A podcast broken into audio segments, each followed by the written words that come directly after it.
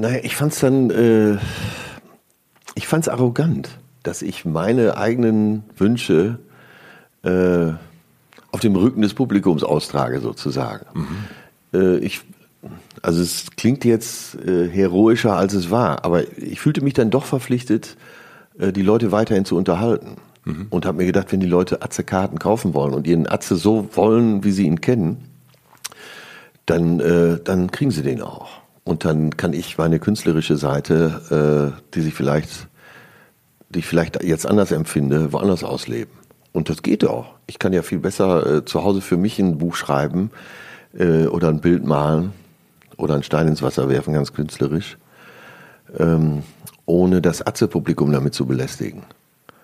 Ich habe es als, äh, ich habe es letztendlich dann irgendwann als äh, meine eigene Arroganz empfunden, dass ich gedacht habe, du willst jetzt doch nur äh, deine, dein Wichtigsein und äh, dein Poli deine politischen Statements äh, auf die Bühne bringen, weil äh, du dich da drüber stellen willst. Und deswegen habe ich es gelassen. Willkommen im Hotel Matze, dem Interview-Podcast von Mit Vergnügen. Mein Name ist Matze Hilscher und ich treffe mich hier mit großen und kleinen Künstlern und Künstlerinnen, mit schlauen Unternehmern und Unternehmerinnen und smarten Typen und versuche herauszufinden, wie die so ticken. Mich interessiert, was sie antreibt, was sie inspiriert. Ich will wissen, wie ihr Alltag aussieht. Ich will wissen, warum sie das machen, was sie machen, wie sie das machen. Ich möchte von ihnen lernen. Ihr sollt von ihnen lernen und natürlich eine gute Zeit im Hotel Matze haben. Bevor ich euch meinen heutigen Gast vorstelle, möchte ich euch den Supporter vorstellen und das ist natürlich Heineken. Heineken ist mein liebster Supporter hier, das wisst ihr schon. Ich trinke das Heineken 00. Das ist die alkoholfreie Variante und ich hatte beim letzten Mal nach euren Erfahrungen gefragt, euren Erfahrungen mit alkoholfreien Getränken. Und Silvi hat mir geschrieben, dass sie durch alkoholfreies Bier sich nicht wie eine Außenseiterin beim gemeinsamen Anstoßen fühlt. Und das kann ich total nachvollziehen, denn ihr kennt das bestimmt auch, wenn alle irgendwas zu feiern haben und man steht dann nur da mit so einem Glas Leitungswasser, fühlt sich das immer irgendwie komisch an für alle Beteiligten tatsächlich.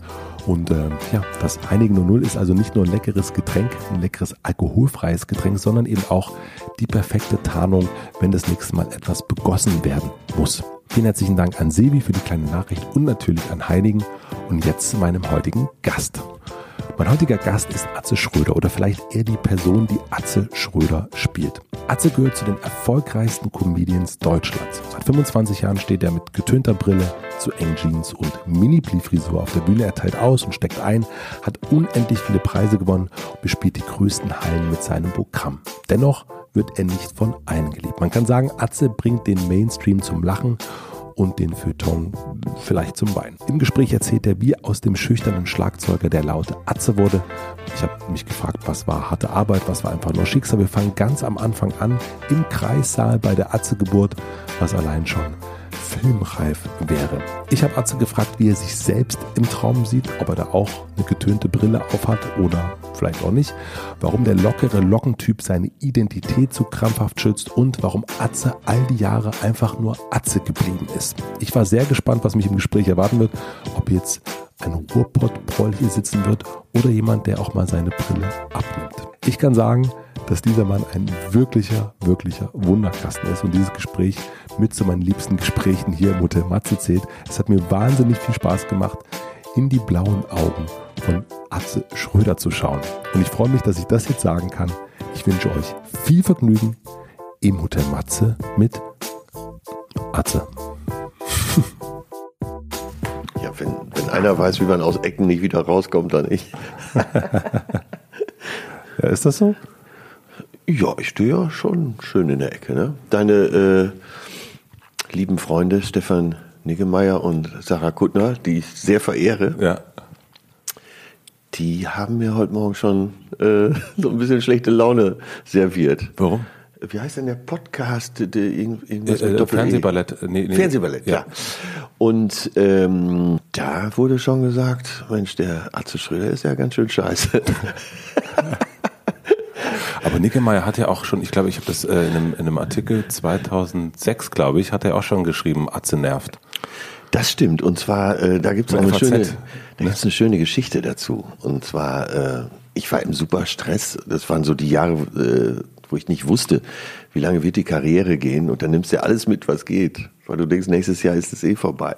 So, es waren 300 Jobs in einem Jahr und dann habe ich meine äh, dreieinhalb Monate Serie gedreht, diese mhm. Kiosk-Serie. Und dann hatte ich einen freien Tag. In den dreieinhalb Monaten hatte ich einen freien Tag. An dem Tag gehe ich da zu meinem Stammitaliener in Köln um die Ecke. Äh, schön ein bisschen Brot, äh, Oliven, Schinken, äh, die geheiligte Tasse Espresso dazu. Schlag dann die Süddeutsche oder FAZ auf. FAZ war es, glaube ich. Ne? So, FAZ, ja. Seite 3, ganz groß, Atze nervt. Ne? Ganze Artikel darüber. Und äh, naja, hat mich schon, hat mich schon falsch erwischt. Ja gerade an so einem Tag, äh, wo du frei hast und sowieso überlastet bist und verunsichert und dann äh, kommt sowas. Andererseits war sogar ein äh, guter Hinweis da drin, weil Niggemeier hat geschrieben, er ist da, er taucht überall auf, ist in der Sendung, ist in der Sendung, ist in der Sendung und deshalb eben die Überschrift auch Atze nervt. Und ich fand den Hinweis gut, weil er hatte recht. Ich war viel zu präsent und ich war in viel zu vielen Sendungen. Aber man nimmt sowas dann doch als Kritik auf, ne? Also es wäre eigentlich schöner, wenn man sowas, also ich, ich mag ja deswegen so eine, so eine, ähm, äh, äh Nora Schörner sagte den wunderbaren Satz, wer mit dem Finger auf andere zeigt, zeigt mit rein auf sich. das ist gut. ähm, ja, ja, die Pistole. Die Pistole. In, in Gedanken jetzt alle die Pistole machen. Und das, äh, dass man äh, Kritiken oftmals kritisch äh, formuliert, aber nicht äh, nach einem gut gemeinten Rat. Also es gibt ja niemand, der sagt irgendwie, ähm, Atze ist ein bisschen viel, ich gebe dir mal den Ratschlag, also nicht gewaltfreie Kommunikation da anwenden, sondern irgendwie so mit, mit so einem Vorschlaghammer auf der Seite drei irgendwie schreiben. Das finde ich ein bisschen schade. Also es gibt, gibt dann eine, also in, in, in eine, es gibt wenig Kritiken, die so, naja, so ein gut gemeinter Rat sind. Ja, obwohl nach äh, einmal drüber schlafen fand ich schon ziemlich gut den Rat. Ja? Vielleicht war er nicht gut gemeint, aber für mich war er gut. Aber trotzdem trifft ja die Kritik erstmal. Ja, es ging. Ich habe ja immer, von Anfang an musste ich ja immer damit leben, dass, äh, dass mich die einen super fanden und die anderen so richtig scheiße. Und da gewöhnt man sich tatsächlich dran. Also manchmal kann ich auch wirklich herzhaft drüber lachen. Ich weiß noch, als die Serie anlief, äh, auf RTL, in 2000 muss das gewesen sein, da war der erste Gästebucheintrag bei mir, damals gab es ja mhm. dann immer noch diese Gästebucheinträge. Äh, Atze, du siehst aus wie ein wieherndes Pferd, dem man auf den Kopf geschissen hat. Und mein Patenkind meinte dann auch, sag mal, trifft dich sowas nicht? Und, da habe ich gesagt, ich glaube, er fand es nicht ganz so gut. Nein, also ich habe mich dran gewöhnt. Wenn du von Anfang an immer auf den Deckel kriegst, ähm, weil gerade so eine Figur wie Atze, die, wo ich von Anfang an auch äh, alles sehr ironisch angegangen bin, wird auch falsch verstanden. Und dann muss man eben damit leben, dass die Figur, nicht ich persönlich, da habe ich ja noch so ein Schutzschild dazwischen, schwer einen auf den Deckel kriegt. Aber man will eigentlich doch als Künstler schon auch verstanden werden. Warum hast du da so ein, also warum, meine, das trifft dich auch, haben wir jetzt ja schon so ein bisschen, aber es ist, ähm, dennoch kannst du damit leben. Was, was äh, hilft dir, dass du das kannst? Ja, es ist ja noch was zwischengeschaltet, wie ich gerade schon sagte. Äh, es ist ja eine Kunstfigur. Und äh, ich bin ja im wahren Leben nicht so wie der Arzt auf der Bühne oder im Kiosk oder in verschiedenen Sendungen. Und deswegen trifft es mich nicht direkt. Es trifft dann eher so diese, diese von mir erschaffene Atze-Welt. Mhm. Und da kann ich natürlich auch denken, ach, ihr habt es ja nicht verstanden, weil es äh, ja eigentlich immer Augenzwinkern ist. Und die ganze Figur ist ja Augenzwinkern. Äh, es ging mir ja darum, jemanden auf die Bühne zu stellen, der drüber ist. Mhm. Der äh, der ein bestimmtes Frauenbild hat, äh, aber über den Typen soll man ja eben auch lachen. Mhm. Und das war eigentlich der Start der ganzen Geschichte. Ich komme ja aus dem Frauenhalter, Oma, Mutter, Schwester. Äh, bei uns war, äh, waren Frauenrechte nie ein Thema, sondern es war, äh, das wurde einfach wahrgenommen.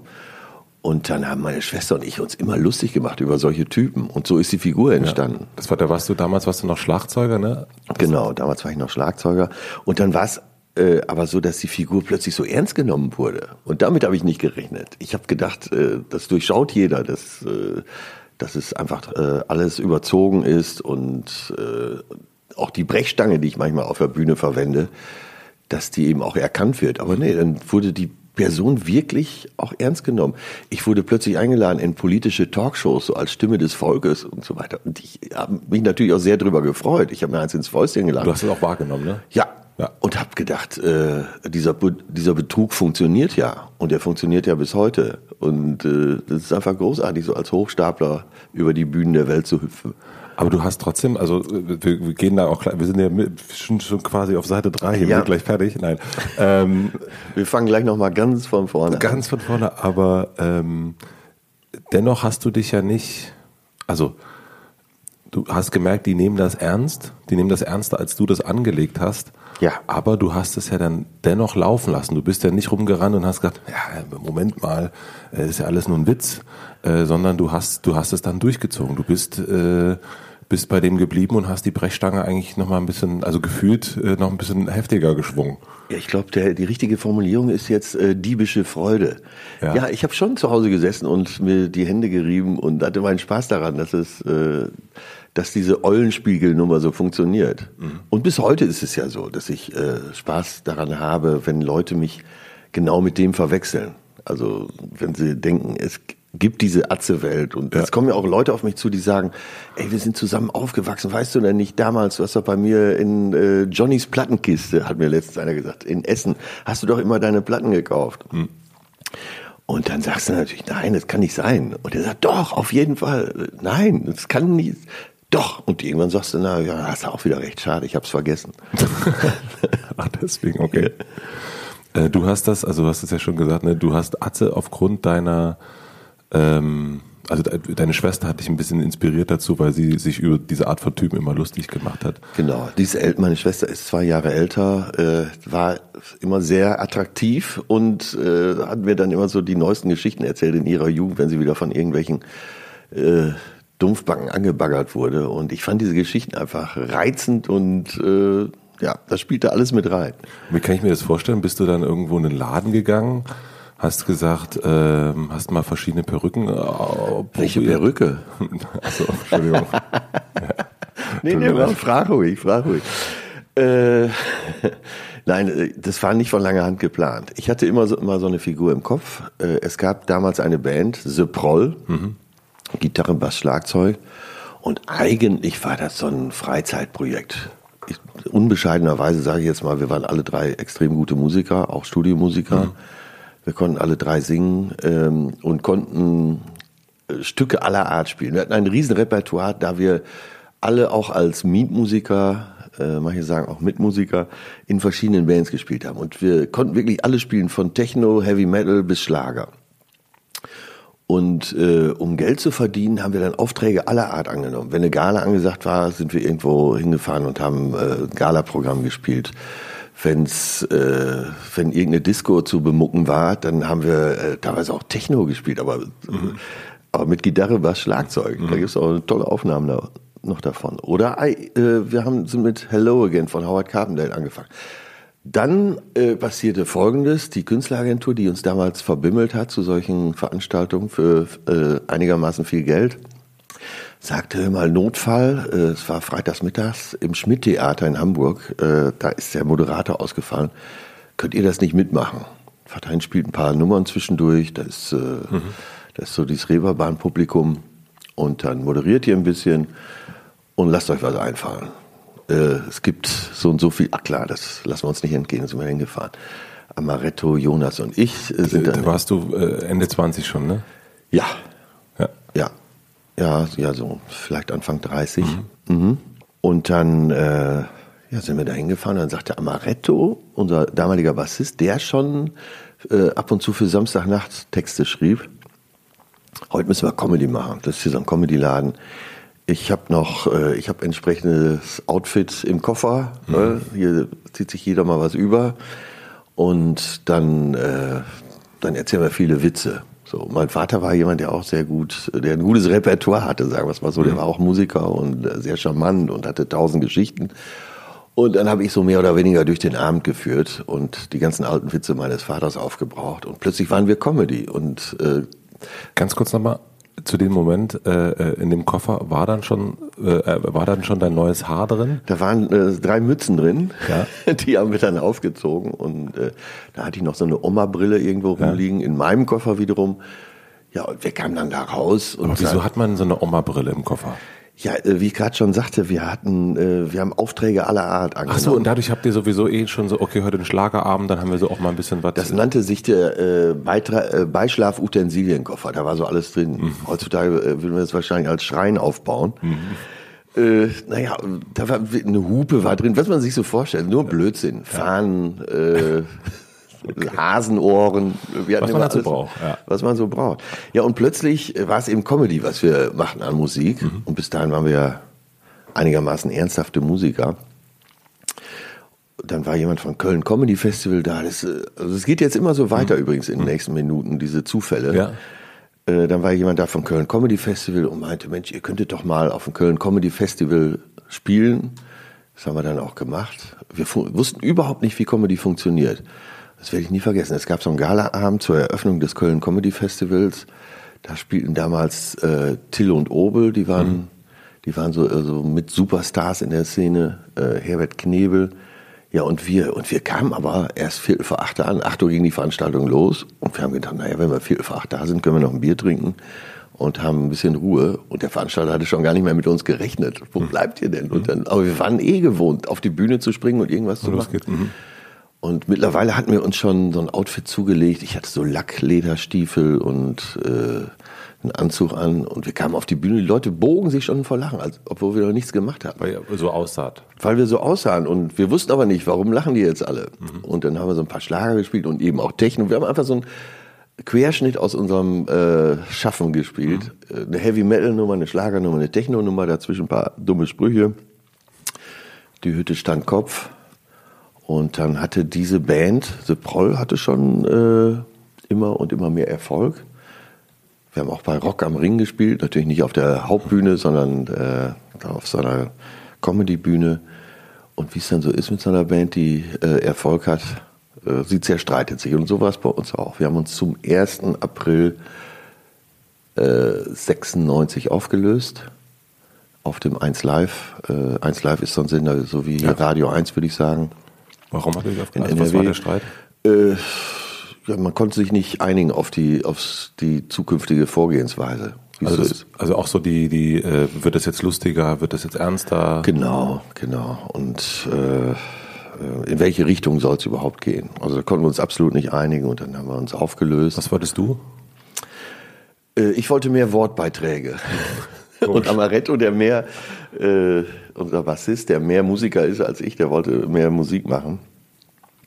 Naja, und dann haben wir uns, äh, aber nicht so im Bösen, sondern wir haben uns einfach aufgelöst, weil wir gesagt haben, das hat jetzt hier keinen Zweck Seht ihr euch ab und zu noch? Ja, ja. Äh, letzte Woche noch gesehen. Ab und zu überlegen wir mal, als Paul wieder auf die Bühne zu gehen, hören dann in die alten Sachen rein und stellen fest, es ist völlig veraltet, der Zeitgeist mhm. ist ohne uns weitergeschritten. Naja, auf jeden Fall, äh, dann gab's alte Verträge äh, für Festivals, für viele Festivals im Sommer. Und unser damaliger Manager, Arndt Bayer, der hat auch Rüdiger Hoffmann gemanagt. Mhm. Und Rüdiger war der Super, Superstar zu der Zeit. Ja. Der füllte schon als erster in Deutschland Hallen mit 3.000, 4.000 Leuten. Und der meinte dann äh, im Sommer irgendwann zu mir, hör mal, da ist so ein Festival in Kiel, während der Kieler Woche. Äh, da ist Proll als Headliner angekündigt. Äh, fahr mal dahin. Wir wollen den Veranstalter nicht hängen lassen. Und ich habe gedacht, nee, kann ich doch nicht machen. Und er sagte, äh, es gibt 5000. Okay, da fahre ich hin, bevor einer, ein anderer mit meinem Geld abhaut. Ja. Ja, da bin ich da hingefahren und auch schon wieder so eine unglaubliche Geschichte. Klingt wie ausgedacht. Ich komme da an, äh, Backline stand, inklusive Marshalltürme und Schlagzeug. Nur die Band fehlt. Ich war alleine. Und der Veranstalter fragte noch, äh, wo sind die anderen? Ja, die gibt's gar nicht mehr, aber äh, neues Konzept, pass auf, äh, noch besser, noch lustiger. Ich werde nur reden. Aha. Hoffentlich funktioniert's. Ja, und dann äh, war es aber nicht wie von Arndt angekündigt, äh, 300 Segler, alle besoffen an der Kieler Förde, sondern es war die Open-Air-Bühne vom NDR. Da standen 8000 Leute vor der Bühne mit Video-Walls. Alle freuten sich schon auf den Headliner, also auf uns. Mhm. Aber äh, es war gutes Wetter, laue Sommernacht, äh, es wurde langsam dunkel, es war ein gutes Vorprogramm. Alle waren mir wohlgesonnen, als mhm. ich auf die Bühne kam. Also jeder wollte schon, dass jedes Komma witzig ist. Dann habe ich da angefangen und habe so alles, was ich jemals an lustigen Sachen irgendwo gehört habe, natürlich vieles auch von meinem Vater, da auf der Bühne erzählt und die 8000 standen Kopf. Dann kam der äh, anschließend im Backstage. Kam Moment, ich will mal rein. Hast du, äh, äh, hast du das einfach so rausgeknallt Ja, oder hast du dir ja. irgendwas aufgeschrieben Nichts, vorher? nichts. Bis Du bist einfach auf die Bühne und hast ein Mikro genommen und hast gesagt, so. Bis zu einem sehr, sehr äh, weiten Zeitpunkt habe ich nichts aufgeschrieben. Stefan Niggemeier würde jetzt sagen, ich vermute noch nie. Aber äh, nee, es kam, war alles sehr so aus der Hüfte geschossen. Aber ich hatte auch ziemlich viel äh, Material im Hinterkopf, weil mein Umfeld schon auch alles sehr lustige Menschen waren. Allen voran natürlich mein Vater. Und äh, ist das dann, hast du dich in dem Moment, wie hast du dich auf der Bühne vorgestellt, wer du bist? Also ist Atze, Atze, Schröder, schwer in Ordnung, äh, King of Tupperpartys, äh, na, wie geht's euch, Hallo Kiel. Äh, also und schon, äh, also du hast, äh, war das dann schon, äh, hast du dann schon die richtige Brille aufgehabt und, und die richtige, Nee, das war noch, äh, da hatte ich auch immer noch so ein Oma-Gestell, weil ich auch bis zu dem Zeitpunkt nicht davon ausgegangen bin, dass das eine Karriere werden kann. ja, okay. Ich habe das nicht ernst genommen. Es war so ein, so ein Freizeitprojekt. Äh, Aber gut bezahlt schon mal. ja, gut bezahlt. Und dann kam, äh, davon wollte ich ja gerade erzählen, dann kam der Umschwung. So, ich komme backstage, du weißt selber aus deinen Bandzeiten, äh, der Erfolg hat viele Vä- Väter, wenn so ein Abend funktioniert, kommen alle an, ich habe es immer gewusst und Schulterklopfen und Scheiß auf die Band. Und der Funkhauschef vom NDR kam, äh, und so Comedy war gerade im Entstehen Begriff, also das so richtig groß wurde in Deutschland. Und äh, der Funkhauschef kam zu mir und meinte, hör mal, wir machen wir machen so eine Comedy-Tour durch 18 norddeutsche Städte. Äh, Braunschweig, Hildesheim, Osnabrück, Bremen, Hamburg, Kiel, äh, Flensburg und so weiter. Hast du nicht Lust mitzufahren? Das sind äh, drei Wochen mit 18 Showtagen. Wir haben äh, zwar schon einen Act dafür, also sie hatten vier Acts und Götz Alsmann als Moderator, aber wenn du zusagst, schmeiß mal einen Act raus. Wahnsinn alles, ne? Ja.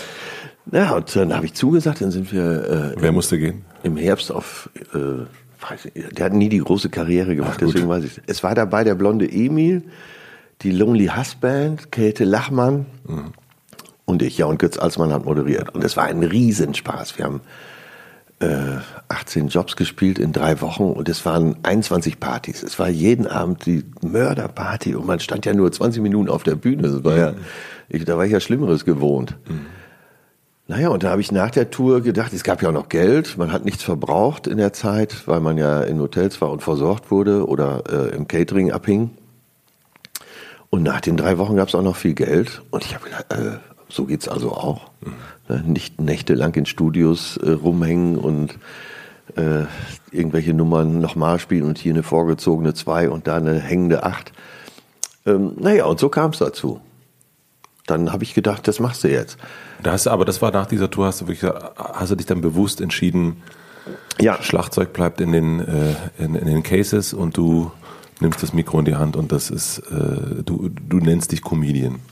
Genau. Und das war in Kiel auf der Bühne, das habe ich jetzt so weggesprochen, war es tatsächlich so, dass ich dachte, das ist es. Auf einer Bühne stehen, alleine mit dem Mikro in der Hand. Und es war wirklich so, äh, alle, die segeln, kennen das, wenn man zum ersten Mal richtig gesegelt ist und man hat die erste passende Böe im Segel oder auch beim Surfen, dann denkt man ja auch, Mensch, Und hast du das, also wunderbar.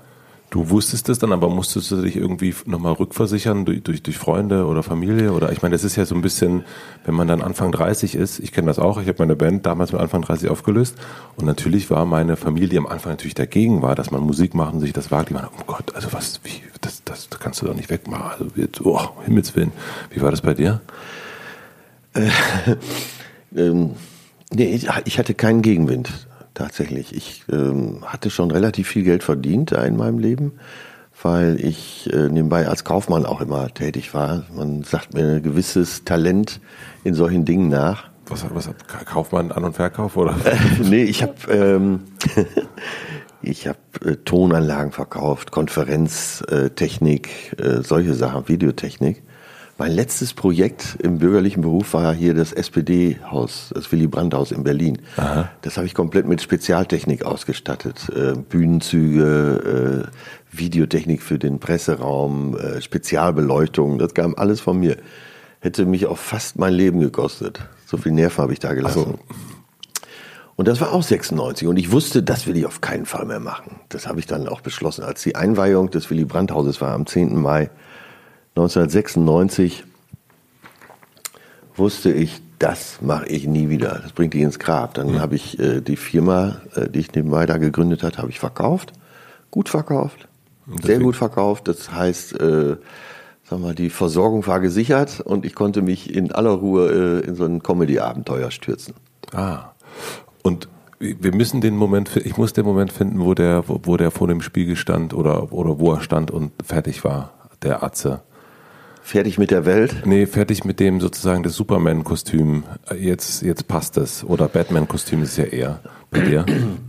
Äh, auch das kam wie alles in meiner sogenannten Karriere sehr schleichend. Äh, ich stand, glaube ich, dann da auf dieser Tour im Herbst immer noch mit dieser Oma-Brille auf der Bühne. Und äh, mittlerweile gab es aber die ersten Fans. Und der, äh, ein Fan aus Leverkusen, ich komme nicht auf den Namen, muss ich ja auch gar nicht, Jürgen hieß der auf jeden Fall. Jürgen Hepp, genau, der brachte mir die Brille seines Bruders mit, die abgelegte Brille seines Bruders und meinte, Mensch, das wäre doch super, das wird doch passen. Aber er war Fan zu der Zeit. Mhm. Mittlerweile hat er, glaube ich, auch selber eine Agentur. Äh, ja, und da habe ich die Brille aufgesetzt, fand ich auch gut. Also das war dann dieses Modell. Äh, das ist auch die Brille, die ich gestern Abend getragen mhm. habe, äh, ist genau das Gestell. Ich habe dann irgendwann andere Gläser reinmachen lassen. Nur jetzt kommt wieder eine Besonderheit. Sein Bruder war extrem kurzsichtig. Und das heißt, er hatte ganz, ganz dicke Gläser in dieser Brille. Und die habe ich ja erstmal drin gelassen, weil äh, so Gläser kosten Geld. Und ich habe zu dem Zeitpunkt immer noch nicht damit gerechnet, dass es länger als ein halbes Jahr dauern kann, dieser ganze Spaß. Und das heißt, ich habe, äh, bevor ich mal richtige Gläser reinmachen lassen, war bestimmt ein, anderthalb Jahre um. Und ich habe in der Zeit nie das Publikum gesehen weil die Gläser so dick waren. Nicht dein Ernst. Und die waren auch so schwer. Und damals war der Kunststoff ja noch nicht so das weit. Das ist ja mega krass für die Augen. Ja, total, total. Und du standst dann auf der Bühne ein halbes Jahr und hast einfach Schwamm gesehen? Ich habe nichts gesehen, wirklich nicht. Und musste die Brille auch immer so hochschieben, weil die so schwer war und von der Nase immer runterrutschte. Und die Leute haben das nachher auch als Gag identifiziert, dass ich die Brille immer so hochschiebe. Ja. Aber jedes Mal, wenn ich die Brille hochgeschoben habe, haben die Leute sich äh, schlapp gelacht. Und so kam wirklich eins zum anderen.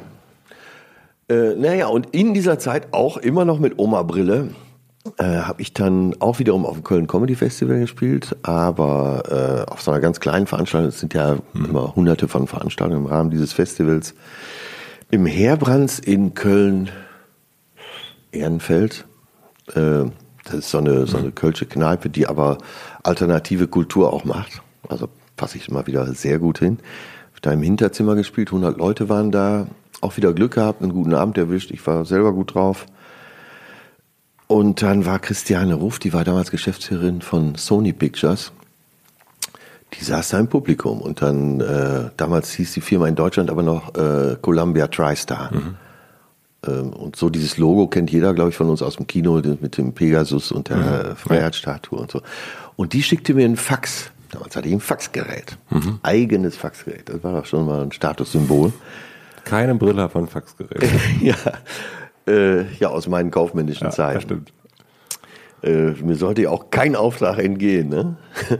naja, auf jeden Fall schickte sie mir einen Fax. Hallo, lieber Arzt Schröder, gestern Ihr Programm gesehen. Ähm, Habe mich sehr amüsiert können wir uns mal zusammensetzen und äh, eventuell gemeinsame Projekte finden. Und da habe ich gedacht, äh, meine Kumpels wollen mich verarschen. Mhm. Also ich kannte diesen Briefkopf ja, ich hatte ja mit, der, mit dieser Szene nichts zu tun, mit der Film- und Fernsehszene nichts zu tun dann kam eben dieses Fax und ich habe gedacht, äh, naja, ich werde verarscht. Dann habe ich meinen Manager gefragt, der in solchen Dingen schon viel Erfahrung hatte, der schon lange im Geschäft war. Und der sagte, Christiane Ruff, mit der habe ich schon die Tille und Obe Show produziert, äh, Rüdiger Hoffmann haben wir mit der schon gemacht. Äh, die ist eine große Nummer im Geschäft, da fahren wir hin. Dann sind wir hingefahren äh, und dann äh, war das so Liebe auf den ersten Blick zwischen Christiane und mir. Wir mochten uns sehr. Und dann äh, sagte sie, jetzt schreib doch mal zu Hause auf, wie diese Atze so lebt. So, und ich hatte noch nie irgendwas aufgeschrieben. Kein Gag. Äh, also ich habe schon was aufgeschrieben, aber nicht in Comedy-Ding. Ja. So. Schon viele Rechnungen geschrieben, aber. Der Kaufmann, da kommen wir noch dazu, mein Lieber. Der kommt noch raus, ne? Äh, naja, auf jeden Fall habe ich dann äh, geschrieben, wie der Atze so lebt und habe mir das komplett ausgedacht. Also den Kiosk, äh, den, die Biene, also die Freundin, mhm. den Murat, der Türke, der im Kiosk arbeitet, und habe drei Seiten geschrieben. Und ich wusste nicht, schreibt man jetzt für ein Exposé äh, eine Seite oder hundert? und habe noch zu meiner Freundin gesagt, ich schicke das jetzt mal so weg. Ich weiß nicht, ob das, was meinst du denn? Ja, ich habe auch keine Ahnung. Mach mal. Und dann zwei Tage später rief Christiane Ruff an und meinte, super, das ist ja eine geile Idee, dieser Kiosk und die Biene und der Türke. Und, und da machen wir eine Serie raus. Und ich habe gedacht, sag mal, ihr habt sie doch nicht alle. Und dann kam die nächste Besprechung und da wurde schon besprochen, äh, wann man den Pilot dreht und äh, mit welchen Leuten. Ähm, da war auch noch äh, ein sehr erfahrener amerikanischer Drehbuchautor dabei, äh, mit dem das weiterentwickelt und eben mit den Schreibweisen, die damals sehr erfolgreich waren. Äh, naja, und dann haben wir das äh, weitergesponnen. Und ich habe zu, ich werde nie vergessen, ich habe zu Hause mit einem Textprogramm, ich hatte so einen, äh, einen Apple-Computer mhm. und habe mit dem alten Textprogramm, Ragtime, das war glaube ich das erste Textprogramm, was Apple überhaupt hatte, habe ich so mit äh, Querstrichen und Is einen Grundriss gebastelt äh, auf, äh, auf so einer Textseite, ja. um äh, mal so den Grundriss des Kiosks zu verdeutlichen. Ja. Und bei der nächsten Besprechung habe ich dann Christiane Ruff auch wirklich gefragt, ob ich ein Modell davon bauen soll. Wie gesagt, ich wusste ja nicht, wie die Fernseh- und mhm. Filmwelt funktioniert. Und sie hat Tränen gelacht und meinte, dafür gibt's Leute, es gibt Bühnenbauer, äh, die werden solche Modelle bauen, also gib dir keine Mühe. Super. Ja, und so bin ich da reingeschlittert. Wir machen eine kurze Pause, denn ich möchte euch einen weiteren Supporter vom Hotel Matze vorstellen. Und das ist eine alte Bekannte, ein alter Bekannter, und zwar ist es die Blinkist-App. Blinkist ist eine App, die die großen Ideen der besten Sachbücher als 15-minütige Kurztexte oder Audiotitel in Hörbuchqualität auf das Smartphone bringt. Die Inhalte der über 2500 starken Bibliothek reichen von Sachbuchklassikern über populäre Ratgeber bis hin zu viel diskutierten Neuerscheinungen. Unter den vielen interessanten Kategorien gibt es zum Beispiel Elternschaft, Produktivität und Zeitmanagement und es gibt auch sehr, sehr viele Biografien. Und jetzt gibt es noch einen kleinen Hack von mir. Und zwar habe ich letzte Woche Instagram gefastet und habe dann an die gleiche Stelle, wo sonst Instagram war, Blinkist hingelegt. Und immer dann, wenn ich mein Handy geschnappt habe und irgendwie sinnlos durch mein Feed scrollen wollte, habe ich dann die Blinkist-App geöffnet und habe mir dann stattdessen ein Sachbuch durchgelesen in der gleichen Zeit. Heute Morgen zum Beispiel Maike Polen Kochen super, super Buch. Ich habe viel über Ernährung gelernt, bin auf jeden Fall schlauer geworden, als wäre ich jetzt durch Instagram gescrollt. Im Moment gibt es eine Aktion exklusiv für Hörer von Hotel Matze und zwar kriegt man auf blinkist.de slash Matze 25% Rabatt auf das Jahresabo von Blinkist Premium. Natürlich gibt es auch ein Probeabo, wo ihr schon mal kostenlos alles austesten und checken könnt. Blinkist schreibt man B-L-I-N-K-I-S-T, B-L-I-N-K-I-S-T. Unter blinkist.de slash Matze kriegt ihr dann den Rabatt. Vielen herzlichen Dank an Blinkist und jetzt zurück zur Folge.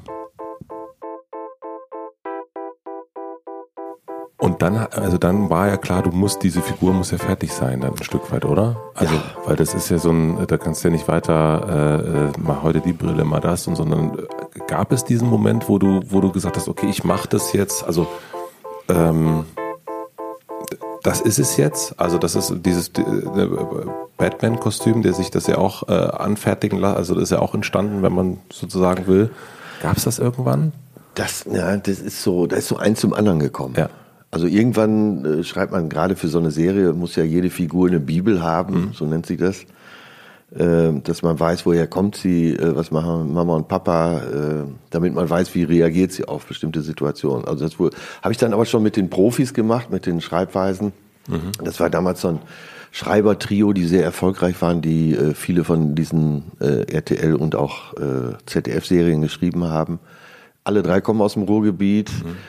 Mhm. Alle drei haben Sprüche ohne Ende und so hat sich das dann hochgeschaukelt. Aber es war immer so, dass so, so eins zum anderen kam. Dass mhm. dann der erste Regisseur sagte immer, diese, diese äh, abgeschnittene Jeansjacke, die ist zu assi, das passt doch überhaupt nicht in diese Welt. Wenn der ernsthaft eine Freundin hat mhm. und, äh, und hier so einen Kiosk betreibt, dann kann er nicht so assi bleiben. So voll assi. Mhm. Lass das mal weg. Ja, ich war äh, offen. Ich war sehr beratbar zu der mhm. Zeit. Also ich stand ja mit großen Augen vor diesem ganzen Zeug und äh, werde auch nicht den Moment vergessen, wo dann ich zum ersten Mal in diesem Kiosk, in dem gebauten Kiosk stehe, im Studio, eine Straße ins Studio gebaut und denke, ich werde nicht mehr. Das hast du jetzt irgendwann einfach mal so aufgeschrieben, aus einer Laune heraus und dann stehst du plötzlich in diesen ganzen Kulissen. Und äh, ja, das kam wirklich so zu mir, dass ich dachte, äh, das ist alles so ein kleines Wunder. Glaubst du an sowas wie Schicksal? Schon, ja. Weil das ist ja, das ist ja, also das ist ja wie so ein vor, also fast klingt wie vorbestimmt. Ne? Es ja, ist ja nicht so, dass man denkt, ja, das hat er sich jetzt erarbeitet. Also schon, aber das ist ja alles so, da gehen ja plötzlich so Türen auf, gefühlt, wenn man sich das so vorstellt wie in so einem Film und, ähm, und da läuft eine Figur im Grunde läuft dann irgendwann zu diesen Türen hin, weil das ja. ist so, ich denke gerade an den, den ähm, Bohemian Rhapsody. Also ich möchte jetzt nicht dich nicht mit Freddie Mercury vergleichen, aber so, dass es dann irgendwann so. Wir haben zumindest beide einen Überbiss. Ja. Hast du den Film gesehen? Ja, ich habe ihn gesehen. Ja, das wirkte auch so, dass, dass, dass so die Türen ja. genau richtig aufgingen und der so im Grunde äh, so durchgelaufen ist so schön, dass du mich hier mit Freddie Mercury vergleichst. Ja, es war auch so. Ich habe nie so an der Leine des Schicksals äh, gezogen, mhm. also dass ich in eine bestimmte Richtung wollte, sondern war immer sehr neugierig, äh, was ist hinter der Tür. Und bis heute ist es so, dass äh, das schon sprichwörtlich ist, wenn ich irgendwo reinkomme, dass ich wirklich jede Tür auch aufmachen muss, jede Klappe, um zu sehen, was ist dahinter. Also ich habe nie äh, so in eine Richtung gezogen, sondern war immer bereit, anderen zuzuhören und äh, drüber nachzudenken, ob das nicht vielleicht doch eine gute Idee ist. Aber wenn jemand wie du, der jede Tür aufmacht und jede Klappe und guckt, was dahinter ist, also ein sehr neugieriger Mensch, so bin ich auch, ja, und dann geht man, aber bei mir ist es so, dass ich dann schon denke, ach, ist ja auch nett, da ja. kann ich ja auch reingehen. Ja, genau. Aber äh, du bist ja dennoch bei der Figur geblieben. Das finde das ist ja das, was auch ähm, äh, die ein oder anderen Kritiker Wahnsinn nicht macht, dass der Typ das einfach so eisenhart durchzieht, 25 Jahre, und nicht, äh, nicht auf die Idee kommt, das, äh, äh, die Haare mal zu schneiden und so weiter und so fort. Also das ist, ähm, was hat dich aber da siehst du, äh, Matze, da siehst du doch selber schon, du grinst ja auch dabei, wenn du sagst, äh, das hat den einen oder anderen Kritiker äh, verrückt gemacht. Und daran habe ich Spaß. Wenn die, ähm, also sie können über mich schreiben, was sie wollen. Max Schmeling hat mal gesagt, die, ihr könnt über mich schreiben, was ihr wollt. Hauptsache, ihr schreibt meinen Namen richtig. Und so, so ein bisschen geht's mir auch so, dass ich, äh, da ist sie wieder, diese diebische Freude, dass ich dann für mich da irgendwo sitze äh, und das lese und mir eins ins Fäustchen lache, weil aber der funktioniert Mensch, hat. Das sagte Katrin Bauerfeind so schön, der Mensch will ja gekannt sein. Das habe ich nicht. Das habe ich tatsächlich nicht. Also im Positiven wie im Negativen. Ich habe keine Starqualitäten. Ähm, Im Positiven ist es so, dass, äh, dass ich ein ruhiges Leben führen kann, weil es mir nicht wichtig ist, in der Öffentlichkeit irgendeine Rolle zu spielen. Jetzt im wahrsten Sinne des Wortes natürlich schon, aber äh, ich möchte in der Öffentlichkeit nicht wichtig sein. Da geht es mir wie Sarah Kuttner, äh, die ich ja sehr verehre, äh, gib mir das Geld und ich setze mich da hinten in die Ecke. Äh, der Nachteil daran ist, wenn du äh, diese Starqualitäten und dieses Extrovertierte eigentlich gar nicht so in dir hast, ist es natürlich schwerer, auf eine Bühne zu gehen. Also wenn du denkst, äh, ich bin eh der Geilste, äh, ich bin eine Gnade jetzt an diesen Saal, dann kannst du natürlich leichter auf die Bühne gehen, weil du denkst, ich erlöse die Leute jetzt. Äh, hier kommt der Halsbringer. Freddy. ja. Äh, oder Mario Barth. Und wenn du eher jemand bist, der das gar nicht so braucht, dann äh, musst du dir selber schon mal in den Arsch treten. Und, das, ah. und ich habe keine Starqualitäten, wirklich. Ich sage das äh, nicht mit einer Absicht dahinter. Mir ist es einfach nicht gegeben. Bis heute frage ich mich auch, äh, wenn jemand ein Autogramm will, was das soll. Das diese Götzenverehrung. Aber hast du selber Götzen? Äh, ich habe Vorbilder, ich habe äh, Leute, die mich beeindrucken, aber ich habe mir in meinem ganzen Leben noch kein Autogramm ge geholt. Hast du dir schon mal ein Autogramm von jemandem geholt? Ich überlege gerade mal. Ja, also ja, ich überlege aber gerade von wem. Wir haben auf jeden Fall in der Familie, das, äh, das habe ich aber nicht gekriegt, sondern meine Frau, das Autogramm von Christoph Schlingensief aufgehoben. Oh. Ähm, das war, war uns jetzt auch. Also, Hätte ich natürlich jetzt auch gerne eins. ja. ja. Wir das irgendwie ganz komisch, aber auch da an der Stelle, wir, weil wir gerade Kisten packen und umziehen im Grunde. Und ähm, habt ihr die Wohnung? Wir haben die Wohnung. Ich habe hier bei dir gehört, dass das große eine, Thema.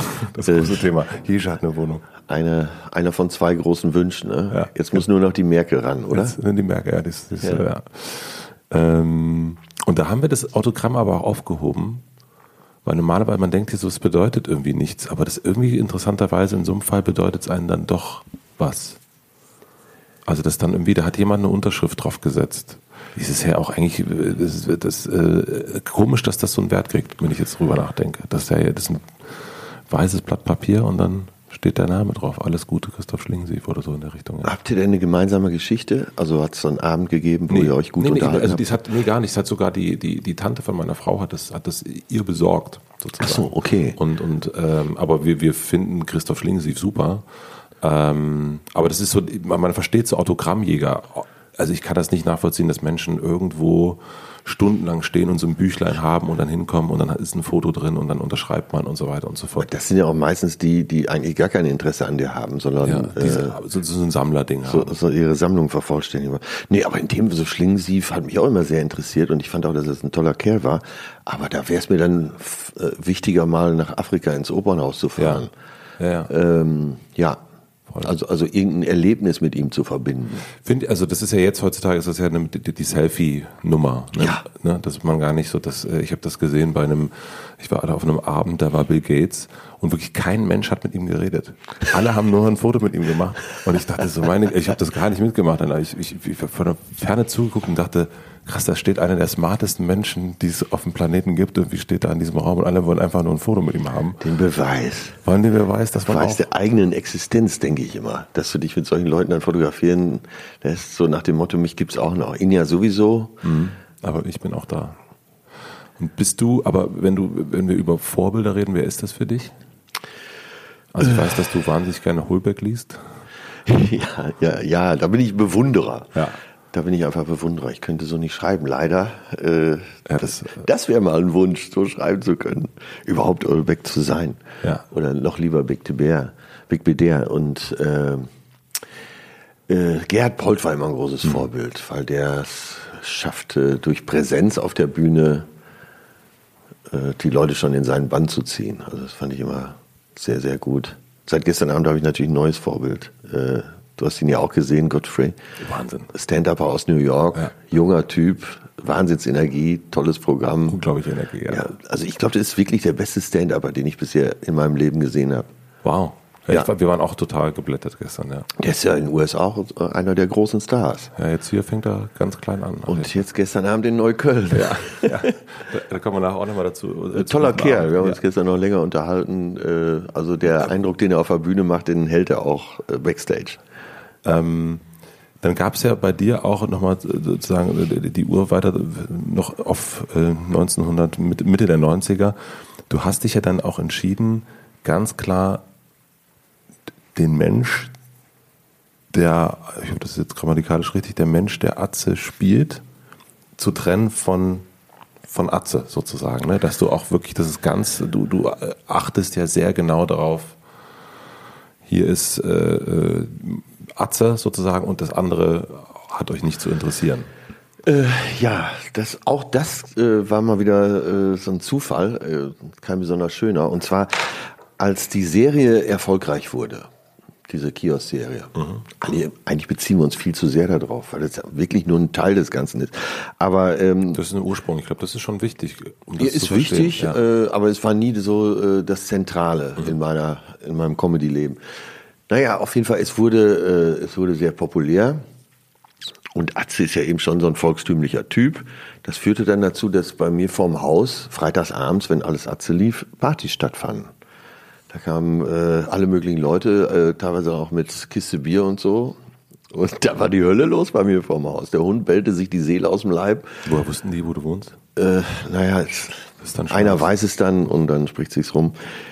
Ja, und da, äh, da habe ich gedacht, das kann so nicht weitergehen. Und dann, äh, dann habe ich da ganz die Schotten zugemacht. Ich hatte vorher auch schon immer darauf geachtet, dass ich, äh, äh, dass ich da ungesehen aus den Theatern äh, oder Sälen rauskomme. Aber äh, dann bin ich halt rigoros dagegen auch vorgegangen, dass äh, eben, dass meine Adresse dann noch weiter verbreitet wird, dass die Presse über mich privat schreibt äh, und habe einfach dann jeden verklagt äh, dank Christian Scherz, mhm. Medienanwalt hier in Berlin. da haben wir einfach jeden verklagt, inklusive Bildzeitung und äh, was weiß ich. Und es, irgendwie hat das auch Spaß gemacht, das muss ich euch schon sagen. Also mit der Bild ist es ja nach wie vor noch so, dass wir uns da so ein Kopf-an-Kopf-Rennen liefern, was sie natürlich irgendwann gewinnen werden. Aber so langsam ist mir dann auch egal. Äh, also wir sind schon durch alle Instanzen gegangen wegen jeglicher Berichterstattung. Und das, also hat das, das hat durch Zufall angefangen und hat sich dann sozusagen auch wie deine Karriere im Grunde einfach verstärkt, dass man Ja. dann so sagt, Das hat mir gut gefallen. Äh, Das passt, glaube ich, dazu. Äh, Wie so viele Sachen, die, ich, die vorher zu mir kamen, wo ich dann ein Resümee gezogen habe am nächsten Morgen und gedacht habe, hm, gar nicht schlecht. Wenn man jemandem verbieten kann, über äh, mich privat zu schreiben, dann werden wir das jetzt mal äh, so ein bisschen ausweiten. Dann machen wir das jetzt mal zum Konzept. Ah, okay. Weil das wirkt zum, also das hat mich so ein bisschen gewundert auch, also ne, in, der, in der Vorbereitung auch, weil das wirkte dann, äh, man kann das nicht so einordnen, weil da ist einerseits diese Bühnenfigur, die wahnsinnig locker und, und, und flockig und leichtfüßig sozusagen da oben steht und, und breitbeinig. Ähm, Im wahrsten Sinne des Wortes. ja. Und dann sozusagen die Privatperson, die den Namen so hart oder das Privatleben so hart, also schon man könnte sagen krampfig, also in, in dem man, man Ja. weiß das gar und das ist so ein bisschen, wo ich dachte, hä? Ja, stimmt, es wirkt krampfig, Ja. aber auch da, du merkst ja, wie ich jetzt drüber spreche, auch Ja. da mit einem gewissen Augenzwinkern. Ja, ja. Es macht auch Spaß, äh, dann äh, solche Sachen zu verhindern und zu sagen, äh, so in bester SPD-Manier, Bätschi, ich lass mir nicht alles gefallen. Ich habe mich dann aber auch wiederum gefragt, als ich dann äh, so recherchiert habe und dann dachte ich, warum will man das eigentlich so sehr wissen? Also warum Ja. ist das so, Ja. ähm, ist ja eigentlich egal. Ja, genau. Es ist auch, es ist wirklich egal. Und äh, ich bin von, von dem, was man da ausschlachten könnte, äh, von meinem Privatleben, würde ich mal jetzt wirklich sagen, dass es eher langweilig ist. Das gibt nicht viel her. Also aber das macht natürlich, du machst dich natürlich logischerweise wahnsinnig interessant. Ja. Man denkt ja, Aber auch das könnte da könnte man sagen, Mensch, was ein cleveres Konzept. Aber äh, ich muss zugeben, es ist kein cleveres Konzept. Es äh, ist mir so passiert. Ich habe mich irgendwann gewehrt, das ging gut, da habe ich mich halt noch mehr gewehrt. Und äh, jetzt kommen alle möglichen Leute und Stefan Raab war über Jahre, Jahrzehnte fast, ich kenne ihn auch schon äh, quasi seitdem ich äh, 15 bin, so aus Musikerzeiten noch. Und der fand das ja immer absolut nervig, dass die Presse so jeden seiner Schritte versuchte zu beobachten. Und jedes Mal, wenn wir uns treffen, und, je, und wirklich jedes Mal, auch privat, auch bei ihm zu Hause, jedes Mal sagt er mir, hey, hätte ich es doch auch so gemacht. Hätte ich es doch so gemacht wie du. Das ist so clever. Und ich denke mir immer, naja, so clever bin ich gar nicht. Es hat sich so ergeben. aber bei ihm ist es auch so etwas, was ich wahnsinnig bewundere, dass der den Stecker gezogen hat. Und man, also man hat, jetzt hat er wieder was live gemacht und so, aber man hat ihn im Grunde nie wieder gesehen. Also das finde ich, also wie jemand, der so in der Öffentlichkeit stand und natürlich auch genau das hat, alle erkennen ihn, ähm, dann sozusagen vom Platz gehen kann und ähm, man sich unsichtbar macht, so- also für eine ganze Weile auf jeden Fall nicht. Aber man sieht daran, es geht. ne? Bei Harald Schmidt ist es ja ähnlich. Ja. Also wenn der jetzt nicht seinen äh, Videoblog hätte, dann würde man ja gar nichts mehr mitkriegen. Ja, ja voll. Ja, und äh, der hat es auch zu jeder Zeit geschafft, sein Privatleben abzuschirmen. Und da auch eine Rolle zu spielen, richtig krass. Wahnsinn. Und bei ihm war es Cleverness, bei mir äh, war es Zufall, den ich dann weiter durchgezogen habe. Du hast erst schon gesagt, dass die Serie gar nicht das Zentrale war. Hast du gerade gesagt, was, was ist in deinem Rückblick 25 Jahre dieses, dieses Jahr, ne, äh, Bühnenjubiläum, was ist für dich das Zentrale? Also was, was ist das, was, wo du merktest, oh, hier ist irgendwie nochmal was, hier, hier, also ist ja alles Zufall und es gehen Türen auf und irgendwann kommt aber der Moment, wo man sagt, das ist jetzt. Ja, auf der Bühne stehen und äh, klassisch als Stand-Upper äh, auftreten. Das ist, äh, das ist meine Kernkompetenz, das ist das, was mir am meisten Spaß macht. Und ähm, da kommt es auch, glaube ich, her. Und da kommt auch äh, der Erfolg äh, der Tourneen her. Es ist nicht so, dass aufgrund der Serie ich wesentlich mehr Karten verkauft hätte. Das war überhaupt nicht der Fall. Wir haben gedacht, wenn die Serie jetzt kommt, dann liegen die Kartenverkäufe tierisch zu. Aber es war nicht so. Alles, äh, was ich in dem Bereich an Erfolg habe, ist äh, auf die Auftritte zurückzuführen, aber eben auch Auftritte bei Quatsch Comedy Club, bei TV Total, bei Harald Schmidt. Danach haben die, wenn ich da eine gute Nummer gespielt habe, danach haben die Leute äh, die Karten gekauft. Und die Serie war immer so ein Kosmos für sich. Und so, äh, du hast ja gestern Abend auch noch einen Teil äh, äh, aus meinem Programm gesehen. Ich habe im Vorprogramm gespielt von Oliver Polak. Ähm, ich glaube, man merkt auch, dass mir das Spaß macht. ja, und äh, dahin gehe ich auch zurück oder bin schon dahin zurück. Ich habe nie so wirklich gerne Fernsehen gemacht. Und äh, die Kamera liebt mich nicht und ich liebe nicht die Kamera. Also ich äh, fühle mich vor der Kamera nicht so richtig wohl. Äh, wenn ich jetzt eine Rangliste aufstellen müsste, würde ich sagen, Platz eins ist auf der Bühne stehen, äh, Stand-up machen, dann kommt lange nichts, dann kommt Radio, dann kommen drei Universen und dann kommt erst Fernsehen. Was sind drei Universen? Äh, ich wollte jetzt mal eine räumliche Vorstellung und Distanz zwischen Radio und Fernsehen noch bringen. Ach so. Den Abstand ah, größtmöglichst ja. darstellen. Ah, ah, okay. Und dennoch machst du es, weil du dann doch Pragmatiker bist? Äh, ja, also man, irgendein Medium braucht man ja, um eine größere äh, Verbreitung zu erlangen. Und äh, naja, Instagram, was ich bis heute noch nicht verstanden habe und auch erst seit zwei Wochen, äh, seit zwei Monaten betreibe. Ja, aber das machst du doch schon ganz gut. ich gebe mir Mühe. Äh, aber verstanden habe ich es immer noch nicht. Und Facebook gab es ja noch nicht. So, also man konnte nirgendwo schneller bekannt werden als übers Fernsehen. Äh, Quatsch Comedy Club habe ich gestern mit Godfrey auch noch mal lange drüber gesprochen, weil der ja wirklich Stunden jeden Tag sendet auf seinem Instagram-Account.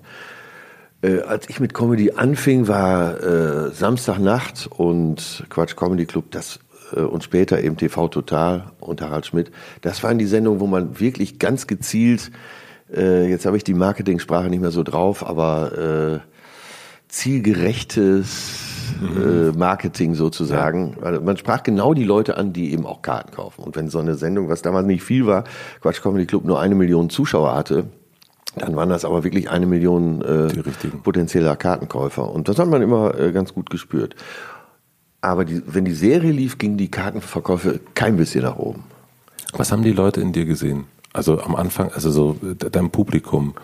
Also gefühlt ist es ja, gefühlt teilt sich ja auch ein bisschen, habe ich das, also so das Publikum. Kann gut sein, ja. Du meinst jetzt eins zu eins? sozusagen. Also den, also ich zähle jetzt mal Stefan Nickermeier dazu, der ist sozusagen, der nimmt die Figur eins zu eins wahr und ist, äh, er ist erregt, negativ und es gibt Leute, die sind aber positiv erregt. Also das ist so diese, und dann gibt es nochmal so ein bisschen vielleicht die höhere, ähm, sozusagen, wo man sagt, okay, das ist eine Figur und das hat, äh, das, da, da, da hat jemand einen Spiegel in der Hand und zeigt mal so ein bisschen, ähm, was so los ist, so ein bisschen trojanisches Pferd mäßig. Ich glaube, äh, dass es aber eben äh, dazwischen sehr viel Graustufen noch gibt. Äh, ja, ja. wirklich grob. Und was erstaunlich ist, ich habe eigentlich immer so 60 Prozent Frauenanteile im Publikum. Mhm. Ich weiß es nicht sicher. Ich kann es nur darauf zurückführen, dass sie eher dieses Augenzwinkern erkennen ja. In der Figur. Und wenn man genau zuhört in meinem zweistündigen Programm, äh, lege ich den Frauen ja auch eher den flauschigen äh, roten Teppich aus und hau, mich und hau so Typen wie mich selber in die Pfanne. Und ich glaube, dass Frauen das noch eher erkennen. Ah, okay. Was ganz gut ist, weil die Frauen entscheiden überwiegend, äh, für was kaufen wir Karten. Gerade so bei den Pärchen. Mhm. Ne, für Männer ist das ja oft eine unüberbrückbare äh, Hürde, eine Karte zu kaufen. Ja. Und die Frau kauft dann einfach zwei, die hängen an der Pinnwand und dann geht man da drei Monate später hin. Aber du hast dann schon dein, dein also merkt man ja auch jetzt so im Gespräch, du verstehst dein Publikum schon krass gut. Also ja, hast schon nach 25 Jahren muss das ja auch dann so langsam mal so sein. Aber ne? das ist, wir erleben ja beide äh, auch äh, Künstler, ähm, Musiker, was auch immer, die sozusagen das dann irgendwann nicht mehr so verstehen die so, die es vielleicht im Grunde wissen, aber irgendwie nicht anders können und dann doch irgendwie sozusagen ähm, äh, zu weit in den, in den Grenzen sich oder vielleicht auch drüber treten und nicht so genau. Also du hast schon, also wenn man sich jetzt auch so, das, das letzte Programm war, glaube ich, Turbo, ne? Mhm. Äh, wenn man sich das so anguckt, dann merkt man schon, der weiß genau, was er da macht. Also das ist, äh, äh, das ist nicht zufällig. Da kommt der Kaufmann in mich. Ja. Nein, aber was, äh, ich, klar, hat man ja auch viel. Hast du in deinem Bereich sicher oft erlebt, ich in meinem Bereich auch, dass Künstler plötzlich so einen Paradigmenwechsel vornehmen. Dass sie sagen, ich bin gar kein Schlagersänger, ich mache jetzt äh, Hardrock. Ja. Oder eben auch Komiker, ähm, die dann singen und Klavier Die dann singen. Ja. Äh, ganz krasses Beispiel Mirko Nonchev. Mhm für mich einer der besten Komiker der Welt, würde ich mal sagen. Und der hatte ja damals, äh, ich weiß gar nicht, um wen es ging, was. Jerry Lewis, ein ganz großer Name, ganz großer amerikanischer Name, hat, war bei Samstagnacht und hat direkt äh, mit beiden Augen gesehen, das ist eines der größten Comedy-Talente der Welt, Mirko Nonchev. Der kann eine Weltkarriere machen.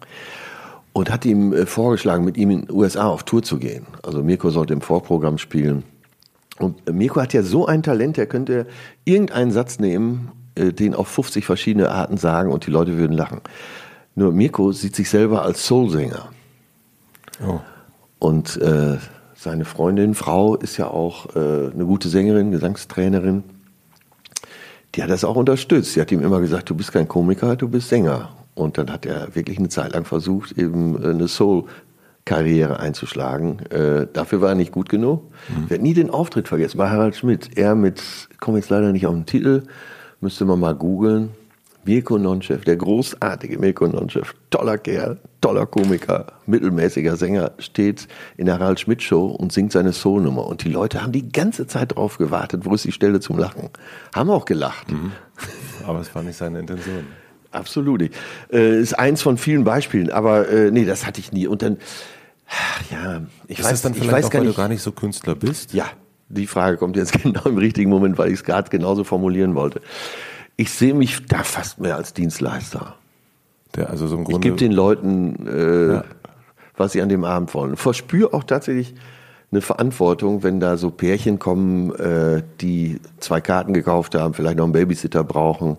Du weißt, wovon ich spreche. Äh, dann in, mit Pausensektchen und so so ein Hunderter ausgeben an so einem Abend, dann hab ich, verspüre ich die Pflicht, die gut zu unterhalten. Geil. Ja. Also das, also, ne, also das erklärt ja ganz viel dann, ne? Äh, ja, und äh, das verspüre ich auch wirklich so. Das, äh, und deshalb habe ich ja wahrscheinlich auch so viel Stammpublikum. Und die letzten beiden Tourneen waren von den Verkaufszahlen, das muss man sich mal vorstellen, nach über 20 Jahren, äh, wo ich schon dachte, ich habe vor zehn Jahren, habe ich schon in großen Hallen, äh, äh, Mercedes-Benz Arena oder äh, Köln äh, Arena, O2 äh, World in Hamburg, habe ich auf der Bühne beim Soundcheck gestanden und habe mir gedacht, guck's dir noch mal gut an, das wird jetzt sicher bald aufhören. Und jetzt waren die letzten beiden Tourneen waren äh, von den Verkaufszahlen nochmal die besten. Äh, und das kann ja nur damit zusammenhängen, dass ich die Leute äh, zuverlässig versorge. Und ich äh, nenne das immer das Udo Jürgens-Prinzip. Egal, ob man Udo Jürgens-Fan äh, war oder nicht. Und ich war nicht so ein großer Udo, Jürgens-Fan. Nur äh, Freunde von mir machen seit äh, Jahrhunderten oder haben seit Jahrhunderten die Technik für ihn gemacht. Und der äh, Tontechniker von Udo ist ein guter Freund von mir. Deswegen war ich öfter mal da bei Konzerten, um äh, den dann abzuholen. So zweite Hälfte, kennst du ja selber, da komme ich vorbei und dann ziehen wir nachher um die Häuser. Und deswegen habe ich oft äh, Udo Jürgens Konzerte gesehen und äh, hatte, hatte immer das Gefühl, der gibt sich so viel Mühe, dass er selbst so äh, jemand wie mich, der kein Fan ist, erreicht hat. Und in der Süddeutschen war mal ein ganz toller ähm, Konzertbericht von so einem Udo Jürgens Konzert und der äh, der äh, Autor des Artikels schreibt auch am Anfang, ich wollte es scheiße finden. Und äh, seit langer Zeit fühle ich mich nach einem Konzert nicht verarscht. Und das hat so auf den Punkt gebracht. Äh, und das möchte ich auch, dass die Leute bei mir aus der Vorstellung rausgehen und sich nicht verarscht fühlen, sondern äh, vielleicht denken, die eine Nummer war nichts für mich, äh, an der Stelle na, fand, ich den, äh, fand ich den Witz zu mies, aber äh, der hat mich gut unterhalten und äh, hat mich gut behandelt. Und wie hat sich dein Witz verändert in den Jahren? Naja, als ich anfing, war das schon alles sehr comichaft. Schrill, grell, auch die Klamotten waren so Ausgestopfte Hose. ausgestopfte Hose. Heutzutage gebe ich mir selber Mühe. Äh, ähm, naja, es war alles lauter, äh, krasser, schneller, viel, viel schneller. Wenn ich Nummern von damals höre, dieses Timing war grauenhaft. Und äh, jetzt gibt's auch nachdenkliche Stellen im Programm. Und eben auch Stellen, äh, wo man vielleicht im Programm gelacht hat. Und das höre ich jetzt immer öfter mal, wo sie sagen, naja, da hast du ja schon eine Botschaft ganz gut verpackt. Hast du ein Beispiel? Ähm, ja, im letzten Programm habe ich drüber gesprochen, dass, was auch wirklich stimmt, äh, dass bei uns im Nachbarhaus eine syrische Flüchtlingsfamilie eingezogen ist. Und meine Autoren und auch mein Management haben gesagt, lass die Finger von dem Thema. Das, äh, du bist Atze Schröder, du kannst mit so einem Thema nicht umgehen auf der Bühne. Das verstehen die Leute nicht. Und es war mir ein Bedürfnis, äh, die Nummer reinzubringen. Natürlich habe ich die krass übertrieben und äh, vielleicht auch den einen oder anderen Spruch zu viel gemacht. Äh, aber das nehme ich mir dann auch raus. Und mein syrischer Nachbar kann ja auch drüber lachen. und irgendwie habe ich dann so nach viel ausprobieren, ich habe vor der Tour habe ich noch eine kleine Clubtour gespielt, die nannte sich Hautnah, wo ich kein richtiges Programm hatte, sondern mit den Leuten abends mehr oder weniger den Abend erarbeitet habe. Die Zeitung dabei und dann die Leute auch befragt habe, äh, was, was wollt ihr von mir? Soll ich politischer werden? Mhm. Äh, also Feldstudie. Ja, und die Leute haben aber jeden Abend gerufen, nein habe ich gesagt, soll ich Gesellschaft, Plan A ist, ich werde jetzt politischer und gesellschaftskritischer. Du bist auf die Bühne und hast gesagt, so Leute, wir machen mal eine kurze Umfrage. Hallo Stuttgart. Ich bin in Stuttgart angefangen, war jetzt vielleicht nicht die beste Idee, so von, ja. äh, vom Temperament ja. des Publikums her. Und äh, ganz ohne Programm. Und habe dann eben gesagt, pass auf Leute, Plan A ist, ich hatte so ein Headset, ganz untypischerweise, äh, weil ich ein, so ein Handmikro hatte. Ich wollte ins Publikum gehen und auch die Leute befragen. So, Plan A ist, ich werde euch jetzt gleich mal befragen, was ihr so macht, wo kommt ihr her, wie seht ihr die Welt, äh, ich werde hier politischer, ich werde gesellschaftskritischer, was meint ihr? Plan A und dann riefen jeden Abend immer alle B. Und dann äh, kam ich, komme ich halt in Stuttgart auf die Bühne, das Publikum war schon sauer, weil ich fünf Minuten zu spät war. Und dann äh, habe ich die Leute aufgefordert, äh, stellt mir Fragen, stellt mir zu irgendeinem Thema Fragen. Nichts, es kam nichts. Ich war ein Programm da abgespult, habe da heute gelesen, in der Bildzeitung stand das und das und so weiter und so weiter. Hier ein Lacher, da ein Lacher, wo keiner war, hatte ich ja noch genug altes Programm. Und dann äh, saß so ein älterer Herr in der ersten Reihe und fragt mittendrin, also mit, in so einer Nummer, hat er, und ich sah, dass er schon bestimmt eine halbe Stunde überlegt hat, was kann ich jetzt mal fragen ruft er plötzlich rein, was hältst du von Sarah, was hältst du von Sarah Wagenknecht? In so einem Comedy-Programm. Äh, ja, was sagt so ein Atze dann? Ne? Ich hörte mich dann ja auch selber was sagen. Manche Sätze bei mir machen ja nicht den Umweg übers Gehirn. Und sagt, ja, Sarah Wagenknecht, tiefer Haaransatz, gib mir drei Bier. Ich mach's. Äh, da war dann wieder ein Lacher natürlich. Ne? Hab ich mir dann später verkniffen ins Programm zu. Oh. Aber auch der Rentner war begeistert. Und dann hast du aber gemerkt. Äh, ja, und dann habe ich nochmal wieder nach all den Jahren gemerkt, und das äh, zahlt jetzt zurück auf deine Frage, äh, die Leute wollen schon ihren Arzt so, so wie er ist. Und dann, du hattest dir das ja vorgenommen auch mal, ne? Du hattest das, hast du irgendwie eine SZ oder Welt oder so war das, wo du gesagt hast, du willst, du hast gemerkt irgendwie in deinen Facebook-Kommentaren, ja. da ist nicht alles so, wie du dir das wünschst, äh, und, und du guckst, dass du politischer wirst und willst dich so ein bisschen auf so eine Reise begeben und, aber du hast gemerkt in Stuttgart, äh, ja, da war eben dieser Paradigmenwechsel, den ich vielleicht auch im Kopf hatte, dass ich jetzt kein Schlager mehr singen will, sondern äh, mhm. Soul. Ja. Äh, und ich, naja, so viel Rest Hierhin hatte ich dann doch noch, das erstmal auszuprobieren meiner kleinen Tour. Und das Publikum will Atze. Und zwar so, wie sie ihn kennen. Und ich sag's ja auch auf der Bühne. Ihr kriegt euren Atze heute Abend, so wie ihr ihn kennt. Den Porsche, den ich fahre, den fahre ich für euch. Ja. Ne, ich äh, hätte auch mit dem Nissan Micra kommen können, aber dann wäre ich noch gar nicht hier. Und ihr wollt mich das so. Ihr wollt doch gar nicht, dass ich die dicke Kassierin vom Lidl auf dem Rücksitz vom Opel Corsa durchrappel. Ihr wollt doch, dass ich mit Monika Bellucci auf dem Beifahrersitz mit 160 durch die Stadt rase und so. Äh, ja, das habe ich dann quasi so als Umkehrschluss äh, auf der Bühne dann auch jeden Abend so gesagt auf der Tour. Ihr kriegt mich so, wie ihr mich kennt.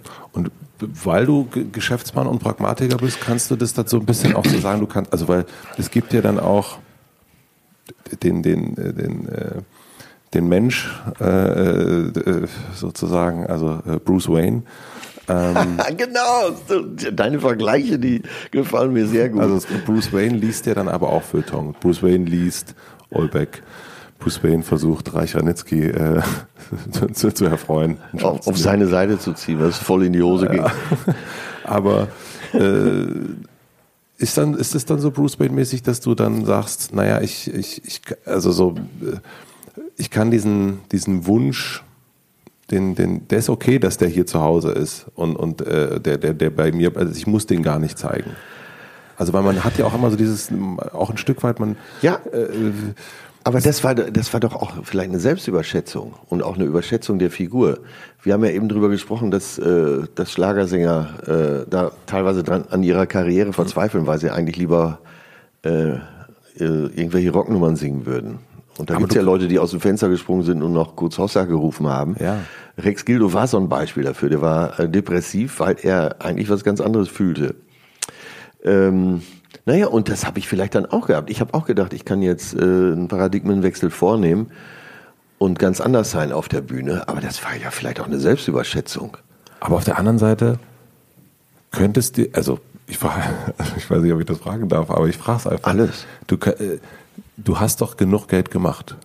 Also, also du hast doch eigentlich die Karriere, also das, also wenn zweimal O2 wird in, in zwei Tourneen hintereinander und so weiter und man, also warum kannst du das dann wegschließen und sagen, weißt du, ich, ich will das schon so behalten, wie es ist. Ich will gar nicht diesen, also so, ich ist gar nicht kritisch gefragt, sondern einfach nur, weil ich so, es, es gibt ja diesen Drang, diesen, diesen, äh, und es könnte eigentlich von der Absicherung, da bist du erst auch gekommen, du hast, hast gesagt, du hast deine Firma verkauft, du konntest es wagen und hast es gemacht.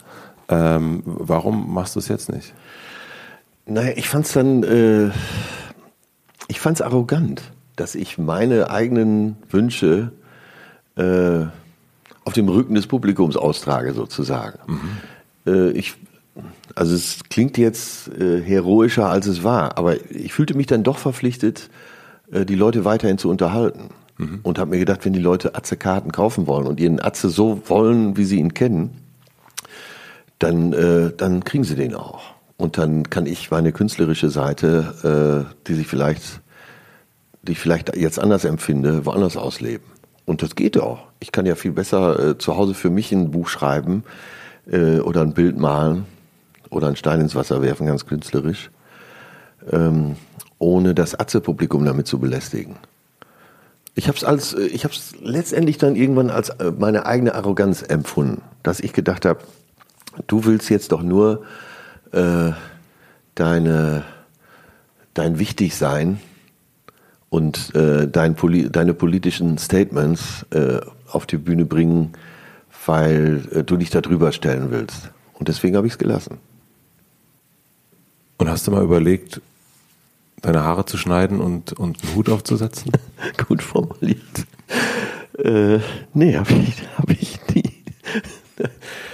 nee, habe ich nicht. Dann würde ich lieber äh, mich hinter Schlagzeug setzen und mit äh, irgendeiner äh, Speed Metal Band äh, weltweit touren. Das äh, wäre mein künstlerische, mein künstlerischer Hunger auch gestillt. Also meine private Resilienz äh, ist so, dass meine Persönlichkeit keinen Schaden nimmt, ähm, wenn mein Publikum halt den Atze will, den es kennt. Und ähm, wenn du von dir träumst? Dann träume ich, äh, dann träume ich nicht im Kiosk. Nee, aber äh, wie, wie, wie, wie, siehst du, also bist du im Traum Batman oder bist du Bruce Wayne? Äh, dieser Vergleich, der gefällt mir so gut. Ich liebe dich dafür. äh, ich hätte jetzt mit anderen vergleichen Wie heißt denn, wie heißt denn nochmal dieser Langzeitarbeitslose? Rainer, nee, Arno Dübel. Ah ja, okay. Aber da ist bei Warum soll ich arbeiten, ne? Warum? Mach ich nicht. Äh, nee, aber du vergleichst wieder. Nein, klar, äh, der äh, Bruce Wayne, das kommt mir kaum über die Lippen. Hast du es nicht etwas kleiner? Nein, aber du, ich glaube, es wird zu deutlich, glaube ich. Lass uns Angela Merkel nehmen. Ich bin dann die private Angela. Die ist ja auch nicht jeden Tag Kanzlerin. Aber wenn man, also mir geht es eigentlich um die Optik tatsächlich. Also wie man von sich selber träumt, ähm, wenn man sozusagen in, also so ein, so ein, so ein Cape hat. Ich möchte öffentlich nicht wahrgenommen werden. Ich verrate dir jetzt mal was, mein lieber Mats. Das wird jetzt wahrscheinlich alle erstaunen. Ich war bis Anfang 20 krankhaft schüchtern. Äh, wenn meine Mutter gesagt hat, äh, deine Schwester ist da und da im Café, geh mal hin, äh, man konnte ja nicht anrufen, aber als, äh, hol die mal, gibt gleich Mittagessen, war ich nicht in der Lage, in dieses Café zu gehen, weil ich gedacht habe, alle schauen mich an. Es gibt in Münster das schöne Café Klinklang, das ist so ein, früher sagte man so Regenbogencafé, das äh, konnte man schon äh, all seine Neigungen äh, öffentlich zeigen. So ein Künstlercafé halt, was immer äh, sehr bunt war, wo dann äh, äh, die bu bunte Liste auch tagte und so. Äh, und ich habe mich nie reingetraut. Ich habe da in der Gegend gewohnt, eine Zeit lang auch alleine gewohnt. Wäre gerne da reingegangen, habe mich aber nicht getraut. Ich bin und eigentlich der Kern und das kennt man ja von Leuten, die schüchtern, die wirklich schüchtern sind. Der Kern in mir ist immer noch super schüchtern. Und ich äh, bin aber jemand, der äh, gern auf äh, die eigene Gefahr zugeht, um sie so ein bisschen zu entschärfen. Und heutzutage ist es so, ich könnte jetzt nackt ins Café Klinklang gehen und da auf dem Tisch tanzen, das, äh, naja, will mir schon was ausmachen. Aber ich könnte das, weil ich so oft mich jetzt überwunden habe. Bist du stolz darauf, ein Stück weit, dass du das jetzt kannst? Ja, da bin ich sehr stolz drauf, dass ich äh, auch im Privaten, da hat die äh, öffentliche Atze-Figur mir auch bei geholfen. Äh, ich bin stolz darauf, dass ich äh, sehr kontaktfreudig geworden bin, dass ich äh, auf Leute zugehen kann, und dieser Kern in mir, der immer noch schüchtern ist, sich dann letztendlich auch immer drüber freut, dass der äußere Atze das gemacht hat. Da ist, da ist das das Tor sozusagen wahrscheinlich, ne, was da gefehlt hat, oder so den, den, Zugang zu finden. Ja, ja. Also ja, meine, meine Schwester, das war immer so ein Superstar. Äh, die kann alles. Sie war immer so ein Überflieger. Die konnte alles super. Die ist, war eine angesagte Designerin die arbeitet nicht mehr als, äh, aber die ging dann nach USA und der gelang immer alles. Und meine Mutter hat immer gesagt, ja Mensch, das wirst du nie schaffen. Ne? Also meine Mutter hat mich immer sehr klein gemacht und hat immer gesagt, ja Junge, lass die Finger davon. Das wird nur eine Enttäuschung. Das wird nichts. Das sagen wir heute am Frauentag, ja. ja. Trotzdem habe ich meine, meine Mutter geliebt. Ähm, ja, jeder, der eine Schwester, einen Bruder hat, älteren Bruder, der so alles kann, weiß natürlich, wovon ich spreche. Du stehst dann immer so im Schatten, weil alle sagen, ja, also äh, wenn der das macht, klappt das auf jeden Fall. Und das ist ja vielleicht auch nicht mal böse gemeint von den Eltern, man wird aber trotzdem entwertet. Und vielleicht kam die Schüchternheit ja auch daher. Aber gleichzeitig ist es ja auch ein Stück weit Antrieb. Ja. Also das ist so dieses Ab, Ab ich weiß nicht, wie viel großartige äh, Pop-Songs werden uns äh, nicht zugetragen worden, wäre da immer Zuneigung gewesen.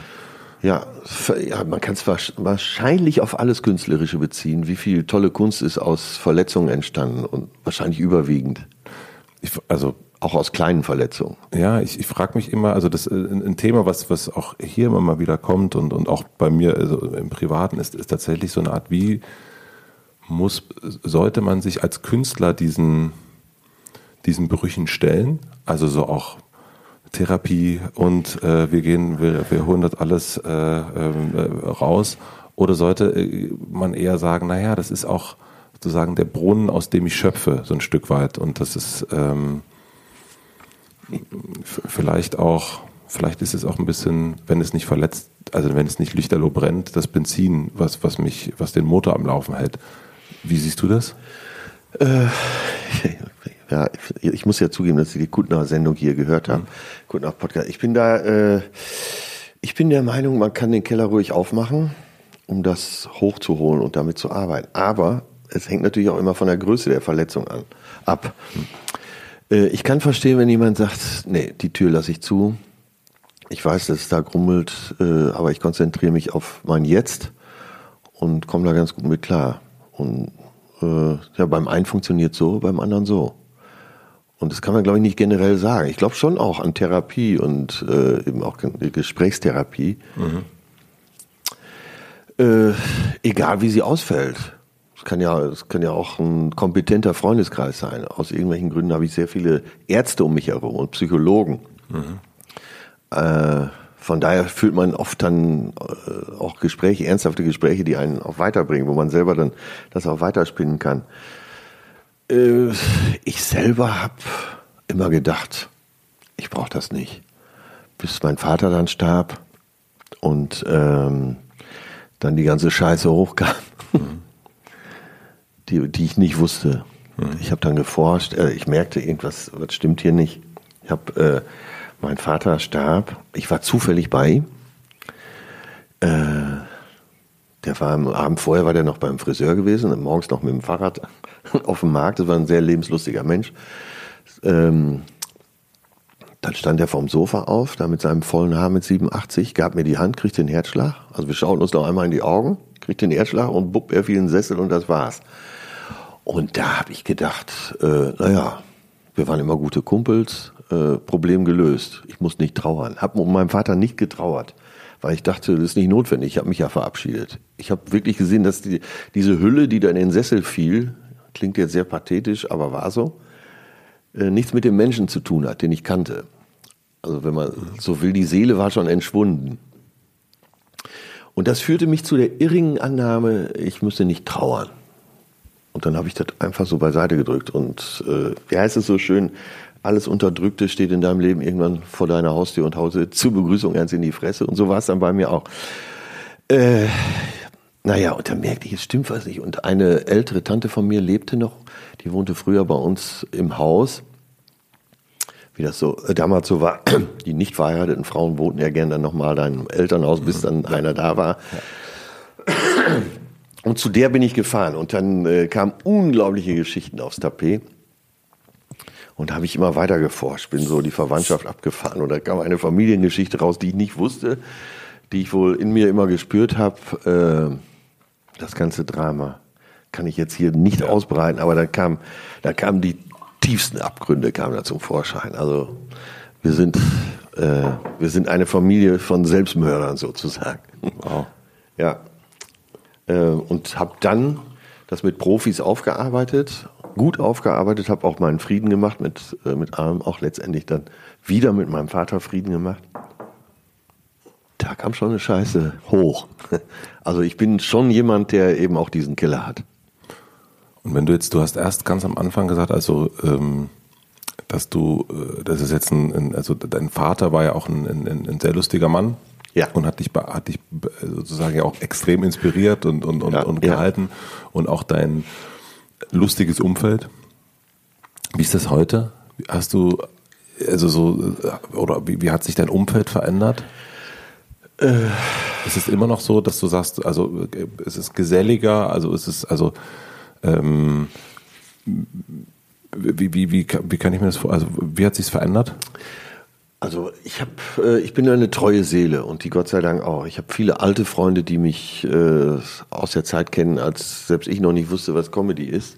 Mein bester Freund zum Beispiel kommt schon mal zu einer Vorstellung und äh, den treffe ich dann in der Pause. Der sagt dann, sprich schneller, komm, wir wollen raus. Sieh zu, dass du fertig wirst. Und das finde ich immer sehr gut, dass ich so Leute habe. Äh, später kam dann eben auch. Äh, ist dann so, wenn man so vor, vor 10.000 Leuten spielt. Ja, so, ja du, gehst, du gehst wieder auf die Bühne, die Meute äh, jubelt schon. Äh, eigentlich fühlst du dich auch für einen Moment als da. Und dann sagt dir dein bester Kumpel, los, spring mal ein bisschen schneller, wir wollen in die Stadt. Fand ich aber gut. Ja. Aber hast du nicht auch, also wie gestern Abend bist du auf die Bühne, das, das, äh, ne, das, Oliver Polak hat gespielt, du hast sozusagen dir so ein bisschen den Spaß und die Freiheit genommen, da am Vorprogramm zu spielen und du bist auf die Bühne und hast äh, sozusagen dein, dein Intro ähm, bist in armen Verhältnissen aufgewachsen, äh, wenn da nicht die Bediensteten wären und so weiter und so fort. Gibt es für dich auch eine, eine gewisse Langeweile manchmal? Also wenn du so Nummern wiederholst, also als Musiker weiß man natürlich, I can get no satisfaction, das, das kann man ein paar Mal spielen. Aber wie ist es, wenn man so einen Wortbeitrag hat? Also dass man so ein also gerade bei dem Gag habe ich gestern gedacht, ah, das, das ist so äh, das Intro sozusagen. ja. Dich. Hast du, hast du schon ein paar Mal gebracht auch und so. Brauchst du das, um reinzukommen? Ja. Wie, wie, ja. wie nutzt du das? Ja, das ist so wie so ein Stein, den man erstmal ins Wasser wirft, um zu gucken, äh, wie, rea wie reagiert das Publikum mhm. hier mit wem habe ich es hier zu tun? Ah ja, okay. Das ist ein Tester sozusagen. Ja, und dann kann man, äh, jetzt habe ich klar jede Menge Nummer äh, auf der Hirnrückwand gebrannt, die ich äh, auch, die Schubladen kann ich ja jederzeit aufziehen. Aber das ist dann schon so. Durch die Begrüßung stellt man fest, äh, wie sind die so drauf? Ist ah, das eher so ein bisschen handfest oder äh, in dem Fall war es ja so, dass ich überhaupt nicht wusste, was mich erwartet. Das fand ich auch spannend gestern Abend, war auch ein bisschen nervös weil das Oliver Polak-Publikum ist ja schon ganz anders eigentlich als das Atze-Publikum. Äh, Und was erwartest du? Ich wusste selber? gar nicht, ob, ob ich wusste nicht, ob die erstmal, ob die überhaupt lachen oder ob einige sogar rufen, äh, verpiss dich. Ob die sozusagen von dem, vom anderen Lager sind, von ja. den Hatern, ja. Ja, ja, und äh, es war schon so, dass bei äh, auf dem Instagram-Account bei Olli einige Stimmen laut wurden, die gesagt haben, sag mal, äh, tickst du jetzt durch, was soll, wenn Atze kommt, dann kaufe ich keine Karte. Ja. Und so. Und deswegen war ich da ein bisschen verunsichert an der Stelle. Aber da ich mir für dieses Jahr vorgenommen habe, viele neue Sachen auszuprobieren, bin ich das Risiko gerne eingegangen. War, äh, wir, wir, wir, gehen auf das Neue, kommen wir auch gleich nochmal. Aber bei diesen äh, Showgedanken, wenn du dann auf, also wir haben schon ein paar Mal das Thema der gute Geschäftsmann. Man stellt sich das, ich habe das in einem anderen Interview hier gehabt, äh, ähm, das war auch ein Grund, warum ich dachte, ach, ich muss wirklich mal mit Atze Schröder sprechen, das ist spannend. ähm, äh, Philipp Westermeier, äh, der macht das um äh, Online-Marketing Rockstars Festival. Ach so, okay. Und das ist ein großes Festival in Hamburg und der sagte, ja, ich habe, also der ist so, kommt so aus dem Marketing. Mhm. Und der sagte, ja, ich habe mir auch schon mal überlegt, also die Wertschätzung, äh, Wertschöpfungskette von so einem Atze Schröder ist ja Wahnsinn. Ah. Äh, da stellt man, da steht einer allein auf der Bühne, äh, er sagte auch, hat er auch den Gedanken, ja, man lässt sich das Programm schreiben, äh, das machst du nicht, ne? aber ähm, und dann bringt man dieses Programm immer wieder. Man hat nicht sozusagen, keine Ahnung, eine Band, weißt du auch noch, ne, wie, wie viel Zeug man da rumschleppen muss. Und bei dir ist es ja wirklich das, das Mikro und du gehst da raus. Das ist, äh, das aber, ist ein Wahnsinn. Ja, aber ich glaube, ich muss eine Sache jetzt tatsächlich äh, richtig stellen. Das mhm. klingt jetzt so, als wäre ich der große Zampano. Mhm der äh, eben die Marketingseite voll drauf hat. Und das stimmt aber nicht. Mhm. Also äh, ich wollte nur meine Gefühlslage und, ja. und meine Einstellung zum Job beschreiben. Mhm. Ähm, also die Künstlerseele in mir ist schon recht groß und ich bin auch ein verrückter Hund. Ich, äh, ich mache nicht nur vernünftige Sachen, auch geschäftlich nicht nur vernünftige Sachen, äh, gerade als Atze. Äh, ich mache viele Sachen auf, wo mein Manager äh, den Kopf schüttelt. Und der ist derjenige, äh, mein Töne, der mhm. auch äh, einer meiner besten Freunde ist, der ist, der das ganz große Ganze, die 360-Grad-Vermarktung voll im Blick hat äh, und da auch von vorne bis hinten äh, das Geschäft durchschaut. Der weiß genau, äh, wenn der Atze jetzt das macht, und der gibt mir auch alle Freiheiten. Er sagt, mach, was du, woran du Spaß hast. Ich werde dann sehen, wie wir das auswerten können. Und deswegen muss ich mich schon seit sehr, sehr langer Zeit gar nicht mehr kaufmännisch bemühen, weil das andere für mich machen. Das macht meine Agentur. Und ich kann den größten Blödsinn machen. Wenn ich dem jetzt sage, ich spiele dem Vorprogramm von Oliver Polak, dann äh, sagt er, du hast doch nicht mehr alle Tassen im Schrank. Aber wenn du das möchtest, mach das. Mhm. Oder wenn ich äh, diese kleine Tour, von der ich eben gesprochen habe, diese Hautnatur, dann sitzt Töne Backstage und äh, ich sage, ach so, vor 200 Leuten zu spielen, das ist ja auch mal wieder schön. Und er sagt, findste? Drück mal auf den Taschenrechner. Mhm. Äh, also das wollte ich nochmal richtig stellen, mhm. dass ich jetzt nicht der ja. geschäftliche Zampano bin, sondern dass ich da in, tatsächlich in besten Händen bin und äh, deshalb die Seite auch ganz lassen kann. Mhm. Ich habe dann so einen äh, Marketing-Rockstar äh, mhm. im Hintergrund, der das, der das für dich dann macht. Ja, und, ähm, Aber ist es, ist, ich habe mich gefragt, ob man, also von außen sehen manchmal die anderen Welten so einfach aus. Und da denkt man sich, boah, ey, so einfach wie der in Anführungsstrichen Geld verdient, das ist ja, das, das, das ist ja easy, ne? Wie, wie, deswegen meine ich so, ne? Denn dann stellt man sich als einen fernen Beobachter stellt man sich vor, ja gut, dann sitzt ein Mickey, der schreibt irgendwie nachmittag das Programm, kriegt ein paar tausend Euro, dann stellt man sich auf die Bühne als Komiker und trägt das dann vor und macht damit wahnsinnig äh, viel, viel Asche.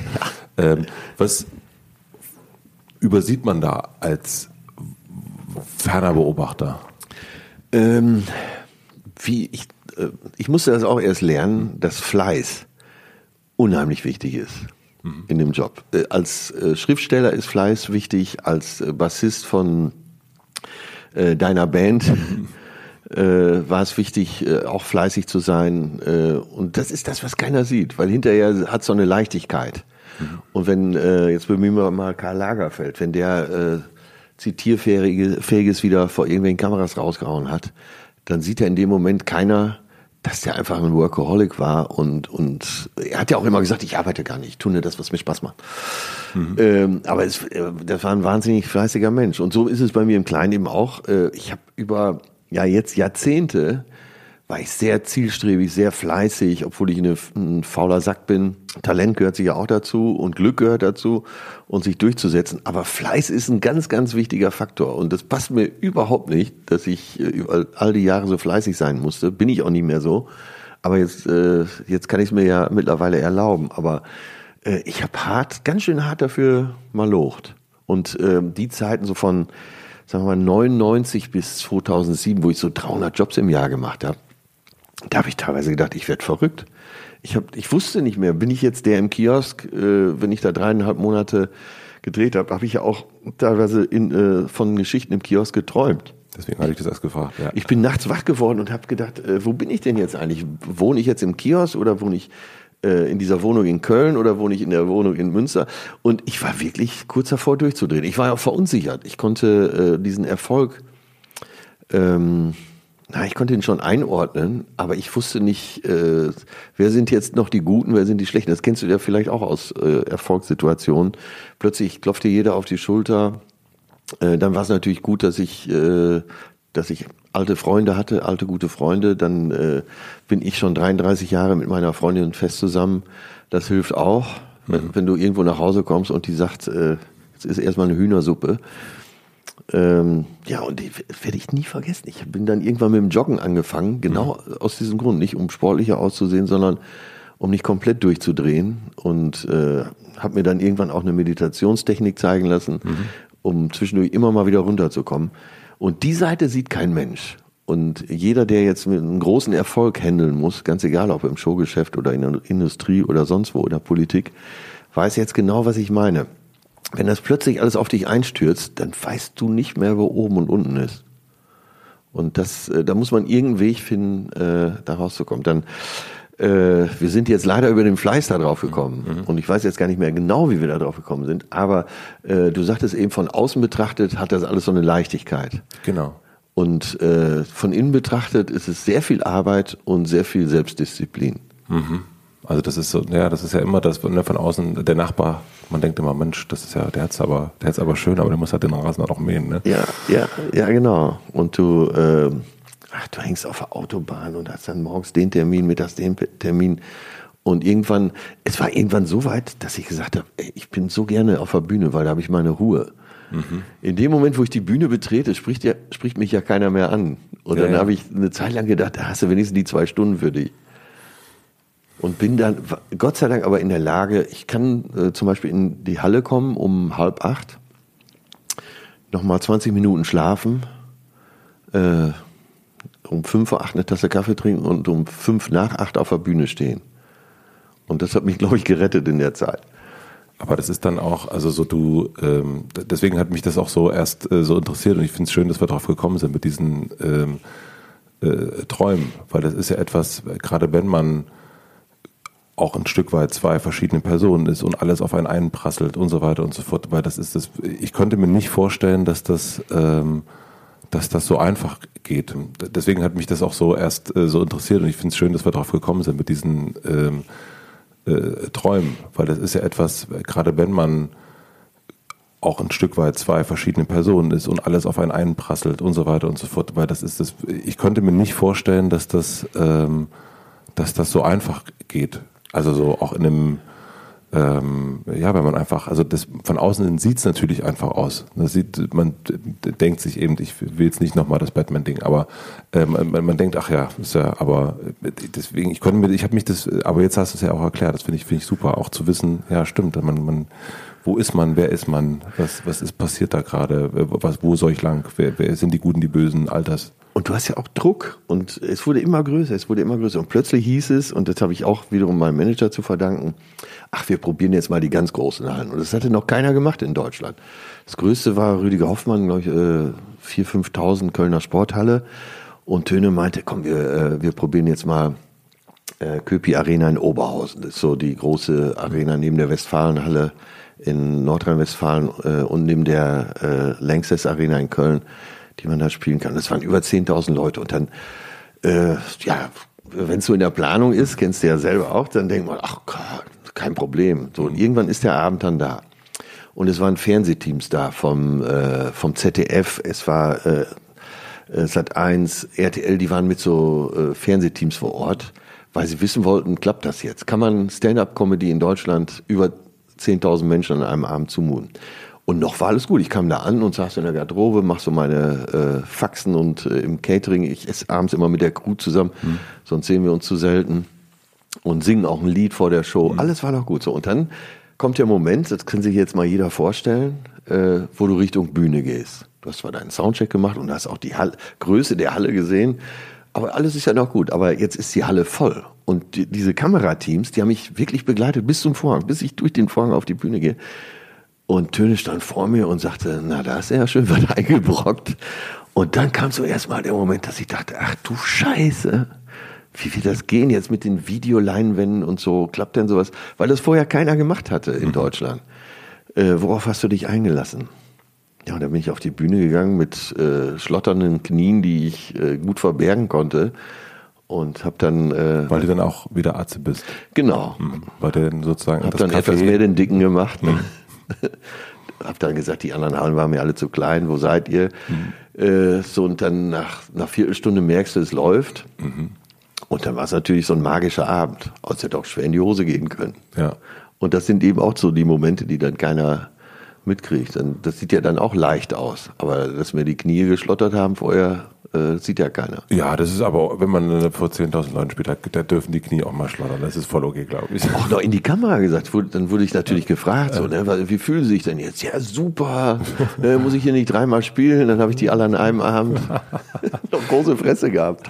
Aber das hilft ja. Ne? Also das, äh, aber dennoch gehst du, jetzt hast du, äh, äh, du hast mir gestern Abend so im, im Beilaufen erzählt, ich weiß gar nicht, ob wir das jetzt hier so besprechen äh, sollten, aber ähm, können ja auch rausschneiden, äh, dass du gesagt hast, na, du hast dann einfach gesagt, letztes Jahr oder letztes Jahr oder dieses Jahr, ich äh, sagen mal die Tour ab, äh, ich mach mal, mach mal ein bisschen Pause und dein Manager sagte, ja, endlich kommst du drauf. Das ist eine schöne Geschichte. Ja, ich war letztes Jahr zum Kiten auf Forteventura und saß da so ganz, äh, ganz einsam, also mit einem guten Gefühl. Ja, einsam ist vielleicht das äh, falsche Wort. Ich saß alleine so äh, am Strand am Atlantik, hatte, ges, äh, hatte gesurft, gekitet, alles war gut.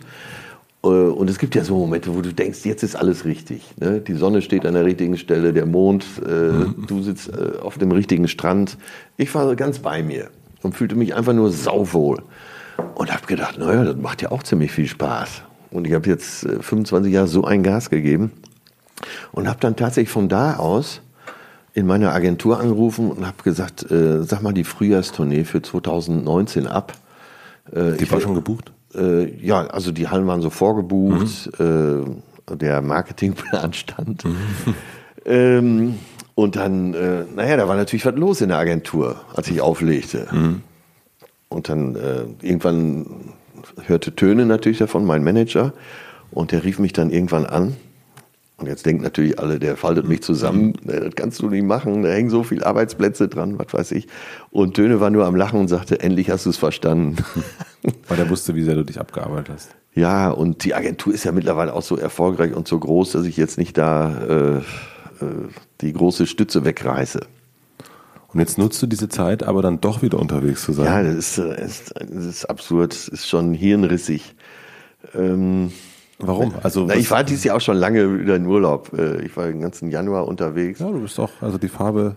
Äh, und äh, naja, jetzt kann ich, und das hat Brauchst aber du das, dazu dieses geführt, Offsein auch? Du, du brauchst das schon auch, ne? Du, also ich habe so ein paar Talkshows gesehen und immer warst du irgendwo im Urlaub und manchmal musstest du auch Fotos zeigen. Da dachte ich, das ist ja, was ist denn jetzt los? Da geht jemand zu Lanz und zeigt Urlaubsbilder. Das ist ja genial. Ja, uns fiel nichts anderes ein. Ich hatte nichts zu vermarkten, kein Buch auf dem Markt, keine neue Tour äh, und dann haben wir halt Urlaubsbilder. Äh, Urlaubsbilder gezeigt. Wahnsinn. Das war eine schöne Tour. Da habe ich so eine Weltreise gemacht und äh, war halt noch ganz begeistert. Und Ja. dann habe hab ich halt davon erzählt. Ähm, ja, jetzt ist es so, ich habe eigentlich Freizeit. Ja. Aber äh, was auch toll ist, so wie gestern mit äh, Olli auf der Bühne zu sein und dann äh, hinterher äh, da mit seinen Bekannten und Freunden rumzustehen, mal ein Bierchen zu trinken oder jetzt demnächst mit Mickey Beisner jetzt auf der Bühne zu sein, das kann ich jetzt alles machen. Jetzt mache ich sogar eine kleine Tour mit, äh, mit Till Hoheneder zusammen, Zärtliche Cousinen nennt sich das. Ja. Äh, wir haben immer gedacht, wir machen mal so ein paar Jobs irgendwo. Die Idee war, kleine Kneipe, Bühne, wir erzählen. Warum, so. warum machst du das? Oder warum, also beziehungsweise äh, nochmal anders, warum brauchst du das? Das drumherum brauche ich so. Also äh, die Leute zu treffen, in Berlin zu sein, zum Beispiel, dich hier zu treffen. Äh, gestern war Katja Saalfrank ja auch da, da, mit der du auch zusammen Podcast hast, die äh, gemeinsame Freundin sozusagen, die dann zu treffen. Dieses Leben, dieses Tourleben und so drumherum, das finde ich, das finde ich am allergeilsten. Also dann auch länger, mal einen Tag länger in der Stadt zu sein und dann äh, abends noch auszugehen. Äh, ja, dafür nutze ich das jetzt alles. Und äh, mit Till auf der Bühne zu sein, das äh, war so eine Herzensangelegenheit. Eigentlich will ich, dass alle Leute sehen, dass er, wie genial dieser Mann ist, was er alles kann. Ähm, und daraus ist jetzt so ein Buddy, so eine Buddy-Show geworden, die nennt sich Zärtliche Cousinen. wir wollten kleine Kneipen. Äh, jetzt kannst du dir vorstellen, was als nächstes kommt. Unser Management hat gesagt, ach, das, das kriegen wir besser hin. Mhm. Und hat dann äh, teilweise sogar Hallen gebucht. Jetzt machen wir da elf Jobs und mal gucken, was dabei rauskommt. Auch ein neuer Stein, den ich ins Wasser werfe. Und was verspricht, also was, ich meine, du könntest ja jetzt auch ohne Tour, könntest jetzt nach Berlin kommen, ne? Du könntest ja auch sagen, ja. äh, Oliver, weißt du was, du spielst in Berlin, geil, ich komme vorbei. Ohne ja. dass du sozusagen äh, äh, vorher rausgehst. Äh, also du könntest das ja alles auch so machen. Ja, ja, du hast ja recht. Du hast ja recht. Du erwischt mich da äh, an einer absoluten Schwachstelle. Ja, da, da war ich verrückt genug, Olli dann zu sagen, ach, da spielst du in Berlin. Und statt zu sagen, ich komme einfach so vorbei, habe ich gesagt, wäre das nicht total verrückt? Ich würde bei dir im Vorprogramm spielen. Und er sagte, dann tickst du jetzt durch oder meinst du das ernst? Ich sagte, das wäre doch, äh, das wäre doch total verrückt. Ne? Atze Schröder spielt bei Oliver Polak. Ja, und ähm, ja, mal gucken, wir denken mal drüber nach. und das jetzt gestern zwei Stars, ja. um mich selber in dem Moment auch mal als Star zu bezeichnen, ja. bei ihm im Vorprogramm spielen, das war, ist ja absurd. Ja. Der Abend gestern war absurd. Ja, voll. Und sowas finde ich auch toll, so, so absurde neue Sachen zu machen. Dennoch äh, ja, mache ich das gerne. Ich habe ja. dann auch Spaß. Aber es hat ja funktioniert und dann habe ich Spaß daran. Und da ist wieder diese diebische Freude, von der ich eingangs sprach. Das ist, das ist wirklich dein Motor, ne? Ja. Also das, das ist so, das wird also mir ins Fäustchen zu lachen. Das ist so. Und du freust dich dann, wenn du, also freust du dich, dass dann manche Leute da sitzen und denken, ja, bitte hör auf diesen diesen äh, Ruhrpottproll, den braucht doch jetzt hier in Berlin, Neukölln als recht keiner. genau, das stimmt. So habe ich es noch gar nicht gesehen. Berlin, Neukölln. Dann ja, das noch. ist ja wirklich, also, äh, ja. also da, da, ist, also da ist die Figur sozusagen. Das Ruhrgebiet von Berlin. ja.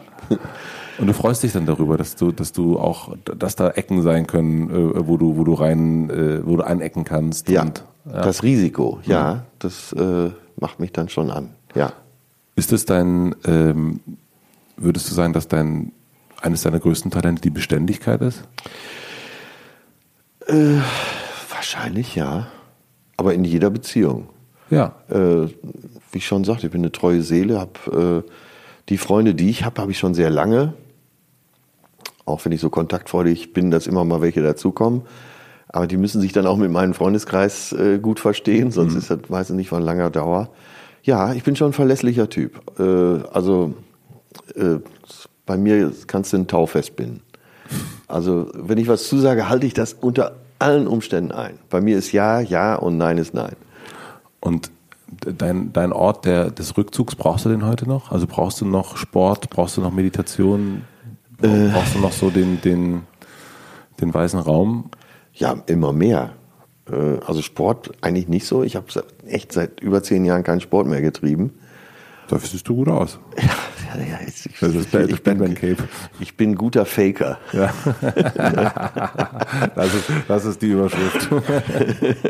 ja, ja, ja. Äh, ja, ich kann, ich bin, äh, wie heißt das Buch denn? Äh, von man die, äh, die Abenteuer des Felix Krull, des Hochstaplers Felix Krull. Mhm. Äh, ich bin ein guter Felix Krull, ich bin ein guter Hochstapler, ich kann gut so tun, als ob und äh, freue mich dann darüber, wenn das funktioniert, wenn wir alle aufsitzen. Äh, ich kam jetzt gerade schon im Hinterkopf für den größten Betrug, den ich da mal begangen habe. Komm noch nicht drauf, aber vielleicht äh, gelingt mir das gleich noch. Ja, und Rückzugsorte sind mir äh, wichtiger denn je. Also absolute Ruhe. Boot. Boot, äh, ein Buch nach dem anderen lesen, ähm, lange Spaziergänge. Mein Projekt dieses Jahr soll sein, äh, dass ich äh, durch die Pyrenäen wander, äh, mein Hund dabei.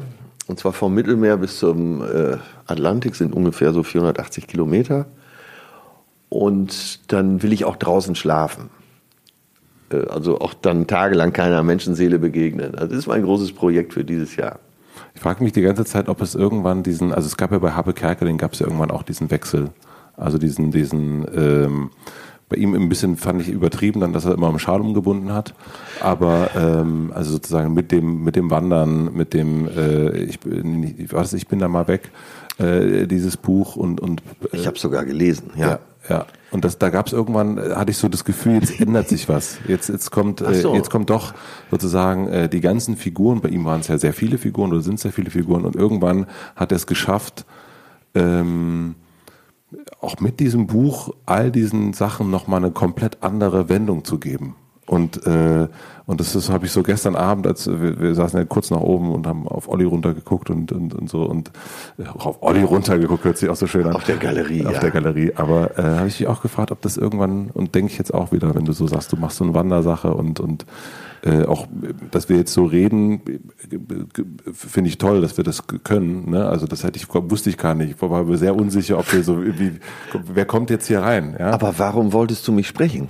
Ähm, wenn du doch nur den öffentlichen kanntest. Ich warte, nee, ich kannte vor allen Dingen erst den, ähm, also durch Mickey, ähm, äh, Mickey, der dann, der so gut von dir gesprochen hat und ich konnte diesen, für mich hat der Atz auf der Bühne erstmal als äh, so, ein- so ein Indieheimer, der ich auch bin, erstmal hat er mich nicht angesprochen.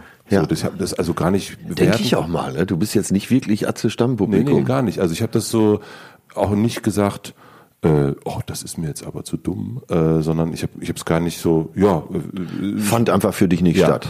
Und dann habe ich durch Mickey, der das so erzählte, dann äh, auch Philipp Westermeier, der der es so interessant fand, dann habe ich mir irgendein Interview angeguckt, als ich im Urlaub war und eine Auszeit war. Ähm, ich glaube mit Roos war das.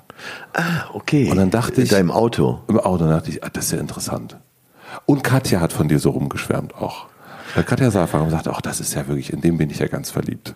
Dann dachte ich so, Katja in Atze Schröder, Ja, wie passt ich sie, nicht, wie ich ne? sie kenne, das kann ich hinhauen. Und dann fing ich da eigentlich über äh, so die wenigen Sachen, die du dann so mal machst, wie das hier. Ähm, sonst kennt man das in den Talkshows und so weiter, aber äh, dann ist dann ähm, ja auch eine, mehr eine Rolle. Und dann dachte bin ich eigentlich erst durch die wenigen Interviews bin ich erst zu dir als und dann haben wir mit meiner Frau auch das, das Programm äh, gehört und angeguckt und dachte ich, ah, das ist ja interessant. Also Mickey tut mir, glaube ich, äh, jetzt schon eine ganze Zeit mehr gut als ich ihm. Also so, äh, erfolgstechnisch, weil der immer so gut von mir spricht. Was, was ich natürlich genauso zurückgeben kann. Wir sind ja, wir sind ja Blutsbrüder sozusagen. Wir stellen, äh, wir haben tatsächlich so ein Verhältnis wie älterer Bruder, jüngerer Bruder. Ja.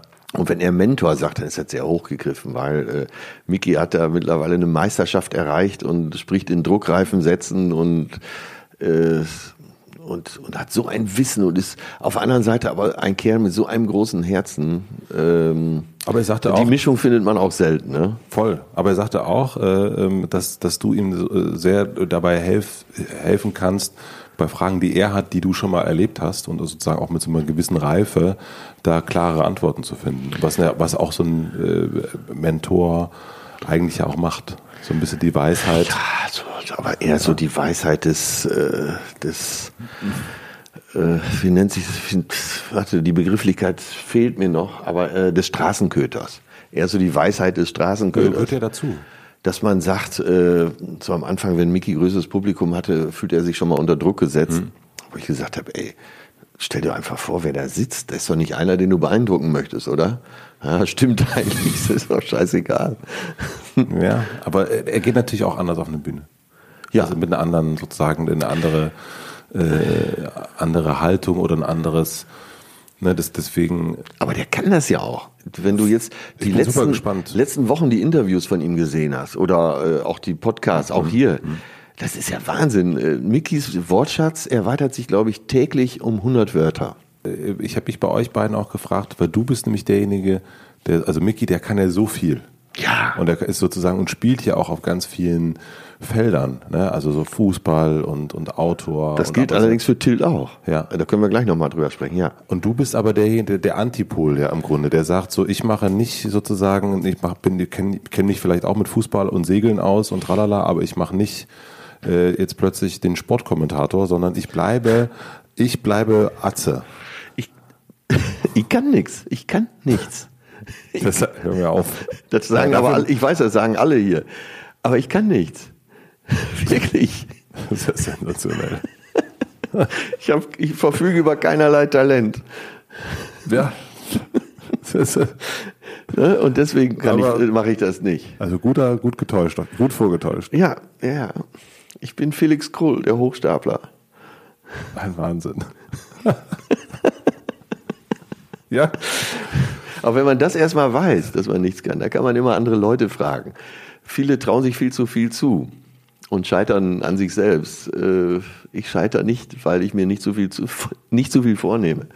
Wir haben jetzt über Mickey gesprochen. Wenn wir jetzt mal über Till sprechen, äh, mein Hauptautor sozusagen und ja. Äh, auch bester Freund, der kann so viel, der singt, der ist ein, der kann jeden parodieren. Wenn du die Augen schließt, denkst du, die Person sitzt da der singt Frank Sinatra genauso gut, wie er Joe Cocker singen würde. Ähm, der hat in verschiedenen Rock'n'Roll-Bands gespielt. Der war schon Comedy-Star. Der ist, äh, der ist ein unglaublicher Cineast. Der ist sehr belesen. Der, äh, der weiß so viel. Der, dann ist er in der Lage, äh, Situationen, wo ich schon wieder zu blauäugig bin, äh, schnell zu analysieren und sagt mir, wo die, wo die Fallstricke sind. Und ich gehe mit diesem talentierten Menschen demnächst auf der Bühne auf die Bühne und da wird die Welt dann sehen, was ich für, eine, für ein Würstchen bin. Aber auch das reizt mich. Aber seid ihr neidisch manchmal aufeinander? Also soweit, das ist ja sozusagen der eine, das ist ja das Nachbarsgarten, ne? Aber diese ähm, Menschen, die wie, wie, wie Mickey, die auch sehr viel machen, die leiden natürlich auch darunter. Also nicht, man will sich nicht richtig entscheiden, man kann sich nicht richtig entscheiden und das macht ja auch Spaß und sozusagen wie du ja auch alle Türen aufmachst und hinter gucken, machen die das auch. Du machst die aber dann wieder zu und sagst, oh, das ist ja interessant, super, habe ich mir jetzt was rausgeholt und äh, jemand wie Mickey, der geht dann eher durch äh, wahrscheinlich und ist dann da und dort und, und, und dein, dein äh, Kollege Till auch. Habt ihr dann manchmal, helft ihr euch da gegenseitig mit dem so ein, oder, oder guckt mal, wie, wie inspiriert euch das, dieses, dieses Gegenstück zu haben zu einem selber? Äh, sehr, würde ich sagen, dass uns das äh, gegenseitig sehr hilft. Wir sprechen auch darüber. Mhm. Till sagt ganz klar, wenn ich deine Zielstrebigkeit hätte, dann äh, hätte ich wahrscheinlich noch eine Karriere mhm. als äh, Mann auf der Bühne, als Bühnenstar. Aber ich habe diesen Zug zum Tor nicht. Mhm. Und ich sage natürlich, Till, wenn ich dein Talent hätte, dann wäre musste ich dich gar nicht bezahlen. dann wäre die Nummer noch viel größer. Ja. Äh, und so bewundern wir das auch an uns. Oder wir gemeinsam bewundern Mickey ob seiner Eloquenz. Mhm. Äh, es gibt ja keine Talkshow, wo da sitzt, kein Interview, wo du nicht denkst, ah, das ist, ja, das ist Wahnsinn. Nicht nur ganze Sätze, sondern auch äh, sinnvolle Sätze und mhm. gedrechselt. Toll. Ja. Wir bewundern das äh, gegenseitig aneinander. Ich habe noch drei schnelle Fragen fürs Ende. Wenn du noch Lust hast? Ja, sehr gerne. Du bist, bist noch. Ich bin ja, ich bin ja mehr dein Fan, als du mein Fan bist. ich bin Matze-Fan, wirklich. Ich höre das immer. Urteil Atze. Du hast jetzt 25 Jahre hinter dir. Ja. Äh, wie das Schlimmste habe ich hinter mir. Das Schlimmste, aber wie guckst du jetzt nach vorn in den, also jetzt hast du das, ne, du hast das 25-jährige Bühnenjubiläum dieses Jahr. Richtig, habe ich das richtig in Erinnerung? Könnte sein. Vielleicht. Ja. Ähm, wir werden es nicht begehen. Ähm, aber du machst es, du machst keinen nee, 25 nee. Jahre. Aber wie schaust du, also du hast erst schon gesagt, es wird nicht mehr größer, dann ist es doch noch größer geworden. Ähm, probierst jetzt aus, traust dich auch äh, Sachen abzusagen, äh, ja. äh, traust dich dann auch doch wieder mehr Sachen äh, im Sinne, was denkst du, was jetzt wenn wir jetzt mal, es gibt immer diese Frage, äh, die ich nicht stellen will, was gibst du deinem 15-Jährigen und deinem 25-Jährigen? Aber was, was denkst du, wenn wir uns jetzt in zehn Jahren wieder hier treffen würden? Was ist, was passiert in diesen zehn Jahren? Ach, ich werde mit guter Laune äh, ganz viele Dinge tun, die mir Spaß machen. Also ich habe mich jetzt so weit freigeschwommen, äh, dass ich mich wirklich auf das konzentrieren kann, äh, was schön ist im Leben. Also ich werde äh, werd noch mehr mit meiner Perle kuscheln, äh, werde noch mehr in Urlaub fahren, äh, werde sicher äh, beim einen oder anderen auf der Bühne auftauchen, äh, werde öfter in Berlin sein. Ich bin gerne in Berlin, mhm. nur aufgrund der vielen Arbeit äh, war ich es immer nicht. Äh, ich mache jetzt ganz viele Sachen, die Spaß machen. Also ich fand mein Leben immer schon ziemlich gut. Aber das werde ich nochmal verbessern. Jetzt, als ich 50 wurde, hat mein Vater gesagt, Junge, nicht nervös werden, das Beste kommt noch. Und das, so hat er bis, zum, bis 87 auch gelebt, immer in der Erwartung, ah, da kommt noch jede Menge. Und so fühlst du dich auch? So fühle ich mich auch, ja. Also ich äh, habe immer schon sehr gerne an diesem ganzen äh, Treiben hier auf diesem runden Ding teilgenommen. und weiß aber, äh, so die dicken Sachen kommen noch. Also so, was Spaß macht mhm. oder Erlebnisfeld und äh, bin ja auch an Menschen interessiert und bin auch gern, äh, bin ein absoluter Menschenfreund, gern mit Leuten zusammen, genauso gern wie ich auch alleine bin. Ich habe dir ja eben geschildert, dass ich nochmal durch die Pyrenäen mhm. wandern werde. Davon werde ich dir in zehn Jahren erzählen, mhm. wo, wo mich das hingeführt hat. Ja, solche Sachen werde ich machen. Wirst du nochmal ein Buch schreiben? Also die, Till sagt, das war, eigentlich die schönste Zeit in meinem Leben, als wir zusammen Bücher geschrieben haben. Mhm. Vielleicht aus dem Grunde. Wir haben schon mal über einen Titel für eine Autobiografie, die natürlich äh, eine Atze-Biografie sein wird. Mhm. Wir uns kommt, da werden wir natürlich auch wiederum das Blaue vom Himmel runterlügen. Mhm. Der Titel, Arbeitstitel ist Tränen hinter blauen Augen. Mal gucken, vielleicht, also sollte ich äh, für mich selber ein Buch schreiben, werde ich das, so wie ich es gerade sage, wirklich für mich selber machen. Mhm. Ich schreibe einfach meine Sachen auf. Machst du das auch? Hältst du es irgendwo fest? Also hast du Tagebuch oder? Nee, äh, müsste ich dann aus dem Gedächtnis mhm. machen. Ich bin auch kein, äh, eigentlich gar kein Freund davon, alles zu fotografieren, weil ich dann lieber die Geschichten in meinem Kopf mit mir rumtrage. Die wachsen ja dann oft auch noch. Mhm. Und das ist wiederum eine Sache, die Mickey, Till und mich auch verbindet und auch Töne, mein Manager, dass wir es, äh, dass die Geschichten in unserem Kopf noch wachsen. Wenn wir die nacherzählen, sind sie oft noch besser, als sie wirklich waren. Ja, das eigentlich mal das. Also wenn du also von Talent sprichst, äh, äh, wenn du das abgesprochen hast, vielleicht bis jetzt, also das auf jeden Fall, würde ich sagen. Also oh Gott, oh Gott, oh Gott.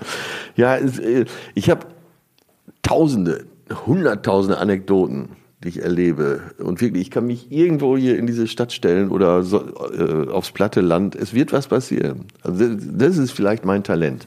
Ich kann mich irgendwo hinsetzen, es wird was passieren, was man nachher erzählen kann. Liegt das an dir oder liegt das an der Welt? Äh, ja, vielleicht wie man in die Welt so reinschaut. Äh, ich glaube ja daran, dass wir uns immer selbst begegnen in allem, was wir tun. Äh, dass es immer nur eine Spiegelung ist von dem, was wir sind. Was musst du mir erklären? Ähm, ja, die Dinge, die dir so passieren, die passieren ja oft nicht aus, das ist meine tiefe Überzeugung, nicht aus heiterem Himmel, sondern weil du äh, der Matze bist, der du bist, äh, treten dir Leute dementsprechend gegenüber, äh, kreuzen Ereignisse deinen Weg. Und das ist meiner Meinung nach einfach immer nur ein Spiegel.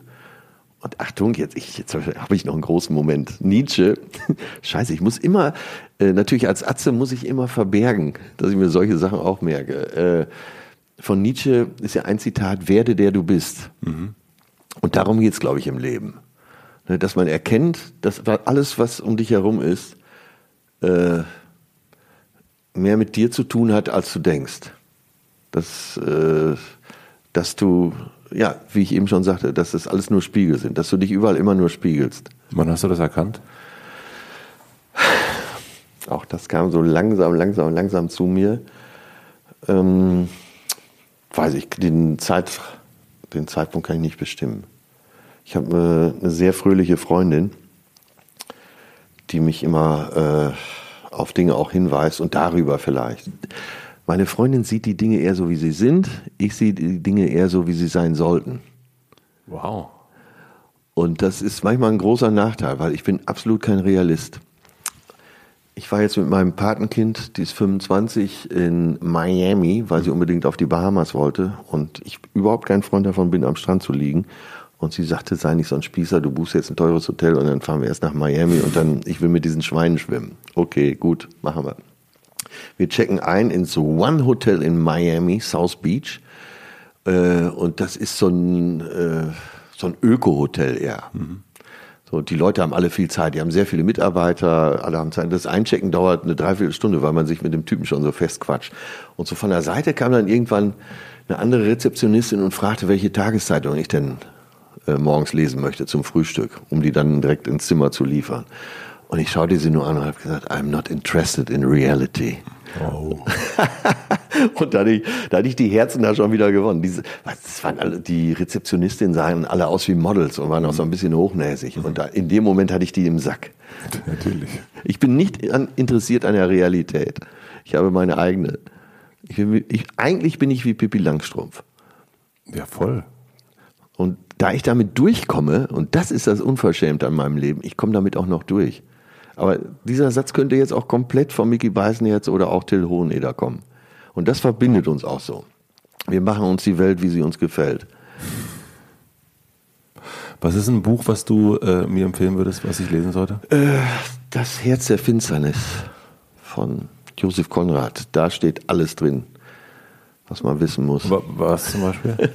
ja, das Buch Das ist ja kommt- auch die Vorlage für Apokalypse Now. Ne? Das wusste ich nicht. Hm? Äh, also äh, das Originalbuch spielt ja in äh, Kongo und in der Republik Kongo und eben mit einem Schiff auf dem Kongo und da in Apokalypse Now haben sie es halt auf den Mekong umgeschrieben, aber die Grundstory ist dieselbe, dass äh, ein Colonel Kurz, der ja in der Originalgeschichte eben ein belgischer Kaufmann war, in der in Apokalypse Now eben ein Militär ist, dass der außer Kontrolle gerät und einfach nur noch das Grauen sieht. Und dann sagt er zum Schluss auch nur äh, noch das Grauen. Und Marlon Brando sagt ja auch in der Rolle äh, so nur schlecht beleuchtet auch immer nur das Grauen, das Grauen. Und der Mensch ist das Grauen und zerstört sich selbst. Ähm, nicht, dass du jetzt glaubst, ich bin totaler Nihilist, bin ich gar nicht. Ich bin genau wie du Christ. Glaube auch an das Gute. Aber äh, das ist das Buch, das ich jedem immer wieder empfehlen würde. Und findest du das auch immer wieder? Oder? Ja. Äh, da ich ja sehr viel lese, wie du sicher hier und da gehört hast, äh, wüsste ich jetzt viele Bücher, die ich empfehlen könnte. Aber das ist, Herz der Finsternis ist doch. Äh, ist meine Bibel. und, äh, hast du es immer wieder gelesen? Oder bist Ja. Du, ja. Immer und immer wieder. Geil. und dann geht, er, dann geht er raus auf die Bühne. Aber das geht ja vielen Komikern so. Äh, Ich weiß nicht, wie viele du hier schon sitzen hattest, aber die meisten sind ja sehr tiefgründige Gesellen. Ähm, die zweite von den drei Fragen: Was möchtest du gewesen sein? An was soll man äh, sich meiner erinnern? Gar nichts. Ich möchte in Vergessenheit geraten. Ja, das wäre äh, das wäre mir wichtig, dass man mich vergisst. Wird dir nicht gelingen. Ich weiß nicht. Also öffentlich äh, werden sich ja alle nur an den An den einen. an den Atz erinnern und die Lieben, die ich habe, äh, werden sich meiner schon erinnern. Aber das reicht mir auch. Also wenn die sich erinnern. Für alle anderen äh, möchte ich einfach nur verschwinden. Hat mein Vater auch immer gesagt, ihr könnt mich hier vorne an der Hecke vergraben. Das Einzige, worauf er sich einließ, war so ein öffentliches Grab in so einer städtischen Rasenfläche auf dem Friedhof. Äh, Ein, ein Wunderkasten. Findest du? Ja. Ja, die, die, die, die, äh, ja. Ich krieg's natürlich jetzt nicht mehr, ich krieg mein eigenes Bild nicht mehr aus dem Kopf, aber es ich ist, äh, es, bin ähnlich spirituell wie du, glaube ich. Und äh, nee, das interessiert mich dann nicht mehr, das Irdische. Mhm. Dann, ich möchte irdisch weg sein. Aber es ist doch auch so. Selbst wenn du was sein möchtest, bleibt ja nichts von dir. Dann bleibt vielleicht von deinem Werk noch ein bisschen was. Mhm. So, dann, ähm, dann stirbst du, alle betrauern dich und auf der, im günstigsten Falle ist auf der Beerdigung die Hölle los. Mhm. Und dein bester Freund äh, hält eine Rede, dass alle nochmal richtig flennen. Aber ein Jahr später heißt es doch schon, ach ja, war auch ein netter, ein toller Kerl. Ich habe das, äh, ein, ein, ein äh, Vater von einem Freund, von einem sehr guten Freund von mir ist verstorben und ich ähm, war dann auf der Beerdigung äh, mit und, und habe mir das so angehört und, und äh, was da für verschiedene Leute so zusammengekommen sind. Und ich fand das ganz beeindruckend, ähm, weil das so unterschiedliche Leute waren. Und man merkte, dass der Vater, was ich über ihn bis dato gehört habe, als Vater von einem Freund sozusagen, das wusste ich natürlich alles nicht. Und dann plötzlich sieht man diese ganzen Leute, die von irgendwo herkommen und man, man wundert sich, wo, was ist der, wo, hä, da war, was hat der gemacht und so. Und das fand ich ganz ähm, schön und bei all dem, wo man manchmal denkt, dass man vielleicht, keine Ahnung, jemanden verletzt hat oder irgendwas und, äh, und vielleicht doch eine Chance nicht wahrgenommen hat, dass dann am Ende so ein, ein, ein, so ein Fest dann doch passiert. Das ist natürlich schade, dass es so traurig ist und dass, dass alle schwarz tragen, aber eigentlich wird so ein, so ein ähm, und dann habe ich gedacht, Mensch, also das ist eigentlich auch schön, wenn man so in Erinnerung dann auch bleibt oder wenn das so übrig bleibt, dass die Leute sich so erfreut haben und dann zusammenkommen und, und sich den und man sich auch nochmal wundert. Also dass dann der die Leute, die einen gut kannten, nochmal denken, ach, das hat der auch gemacht, das wusste ich gar nicht von meinem Vater. Also das finde ich, finde ich irgendwie, fand ich Ja, schön. auch so eine schöne Abschiedsparty finde ich auch gut. Ich bin relativ oft in Ghana. Äh, Und da sind die Beerdigungen ja immer ganz lustig. Mhm. Ich werde nie vergessen, wir sind mal äh, mit, ohne die Geschichte jetzt wieder ganz aufzumachen, mit Bettina Landgrafe sind wir dann irgendwo so in the middle of nowhere, äh, in der Nähe der Elfenbeinküste, Ghana zur Elfenbeinküste. Es war brüllend heiß und es war eine Riesenparty, eine Riesenparty. Und es ging ab und riesige Boxen und DJ. Aber im Busch, wirklich riesige Boxen aufgebaut. Und ich habe dann da mitgetanzt und äh, der, der Schweiß tropfte mir von der Nase. Und da habe ich irgendwann gefragt, was, was ist das denn hier für eine Party? Jetzt kann man sich natürlich denken, was kommt. Und da war das eine Beerdigung. Und die feiern das so richtig mit guter Laune. Und das wäre mir so vielleicht noch als letztes Schmankerl das wäre auch schön, ja, ne? äh, wichtig, dass es gefeiert wird. Und jetzt haben wir noch zuletzt eine große Plakatwand. Ähm, die kenne ich natürlich. Die kennst du, äh, und äh, die Plakatwand, äh, äh das habe ich mir ausgeliehen, die Frage, äh, von einem äh, amerikanischen Podcaster, Tim Ferriss. Und es gibt ähm, am Alexanderplatz hängt die jetzt, du bist gerne in Berlin für eine Woche und du darfst entscheiden, welcher Satz oder welches Wort von dir draufsteht. Ich habe jetzt all die Wochen, wo ich jetzt wusste, dass ich zu dir komme, natürlich immer schon überlegt. Mhm. Ähm, aber, und ganz zu Anfang habe ich mir überlegt, ich schreibe da drauf, nimm dich nicht so wichtig. Mhm. Und dann wollte ich das da draufschreiben und das und dann auch äh, als Christ wollte ich draufschreiben, äh, liebe deinen Nächsten, weil mir das auch wichtig ja. ist, auch mein Lebensmotto ist. Aber jetzt würde ich wieder draufschreiben, nimm dich nicht so wichtig. Und ähm, naja, ich kann, ich kann, ich stelle immer die Frage, ne, aber ich kann sie jetzt gar nicht stellen. Also äh, ich, ich, äh, doch, ich stelle die Frage, ist mir jetzt auch egal. Welcher Name würde drunter stehen, der echte oder der unechte? Uh.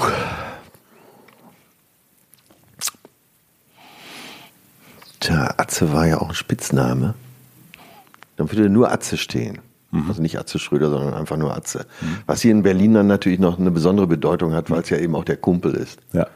Ja, und äh, Atze heißt ja auch der kleine Bruder. Keule ist die große Schwester. Atze ist der kleine Bruder. Also nimm dich nicht so wichtig, in Klammern Atze. Vielen herzlichen Dank. Ja, das danke, dass ich mal hier Freude. beim legendären Matze sitzen durfte. Ja, also. Ähm, Wie lange war es denn jetzt eigentlich? Gefühlt würde ich jetzt sagen 45 Minuten.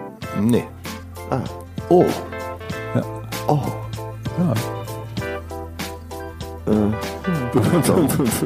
Es tut mir alles so leid. Vielen Dank. Sehr gerne.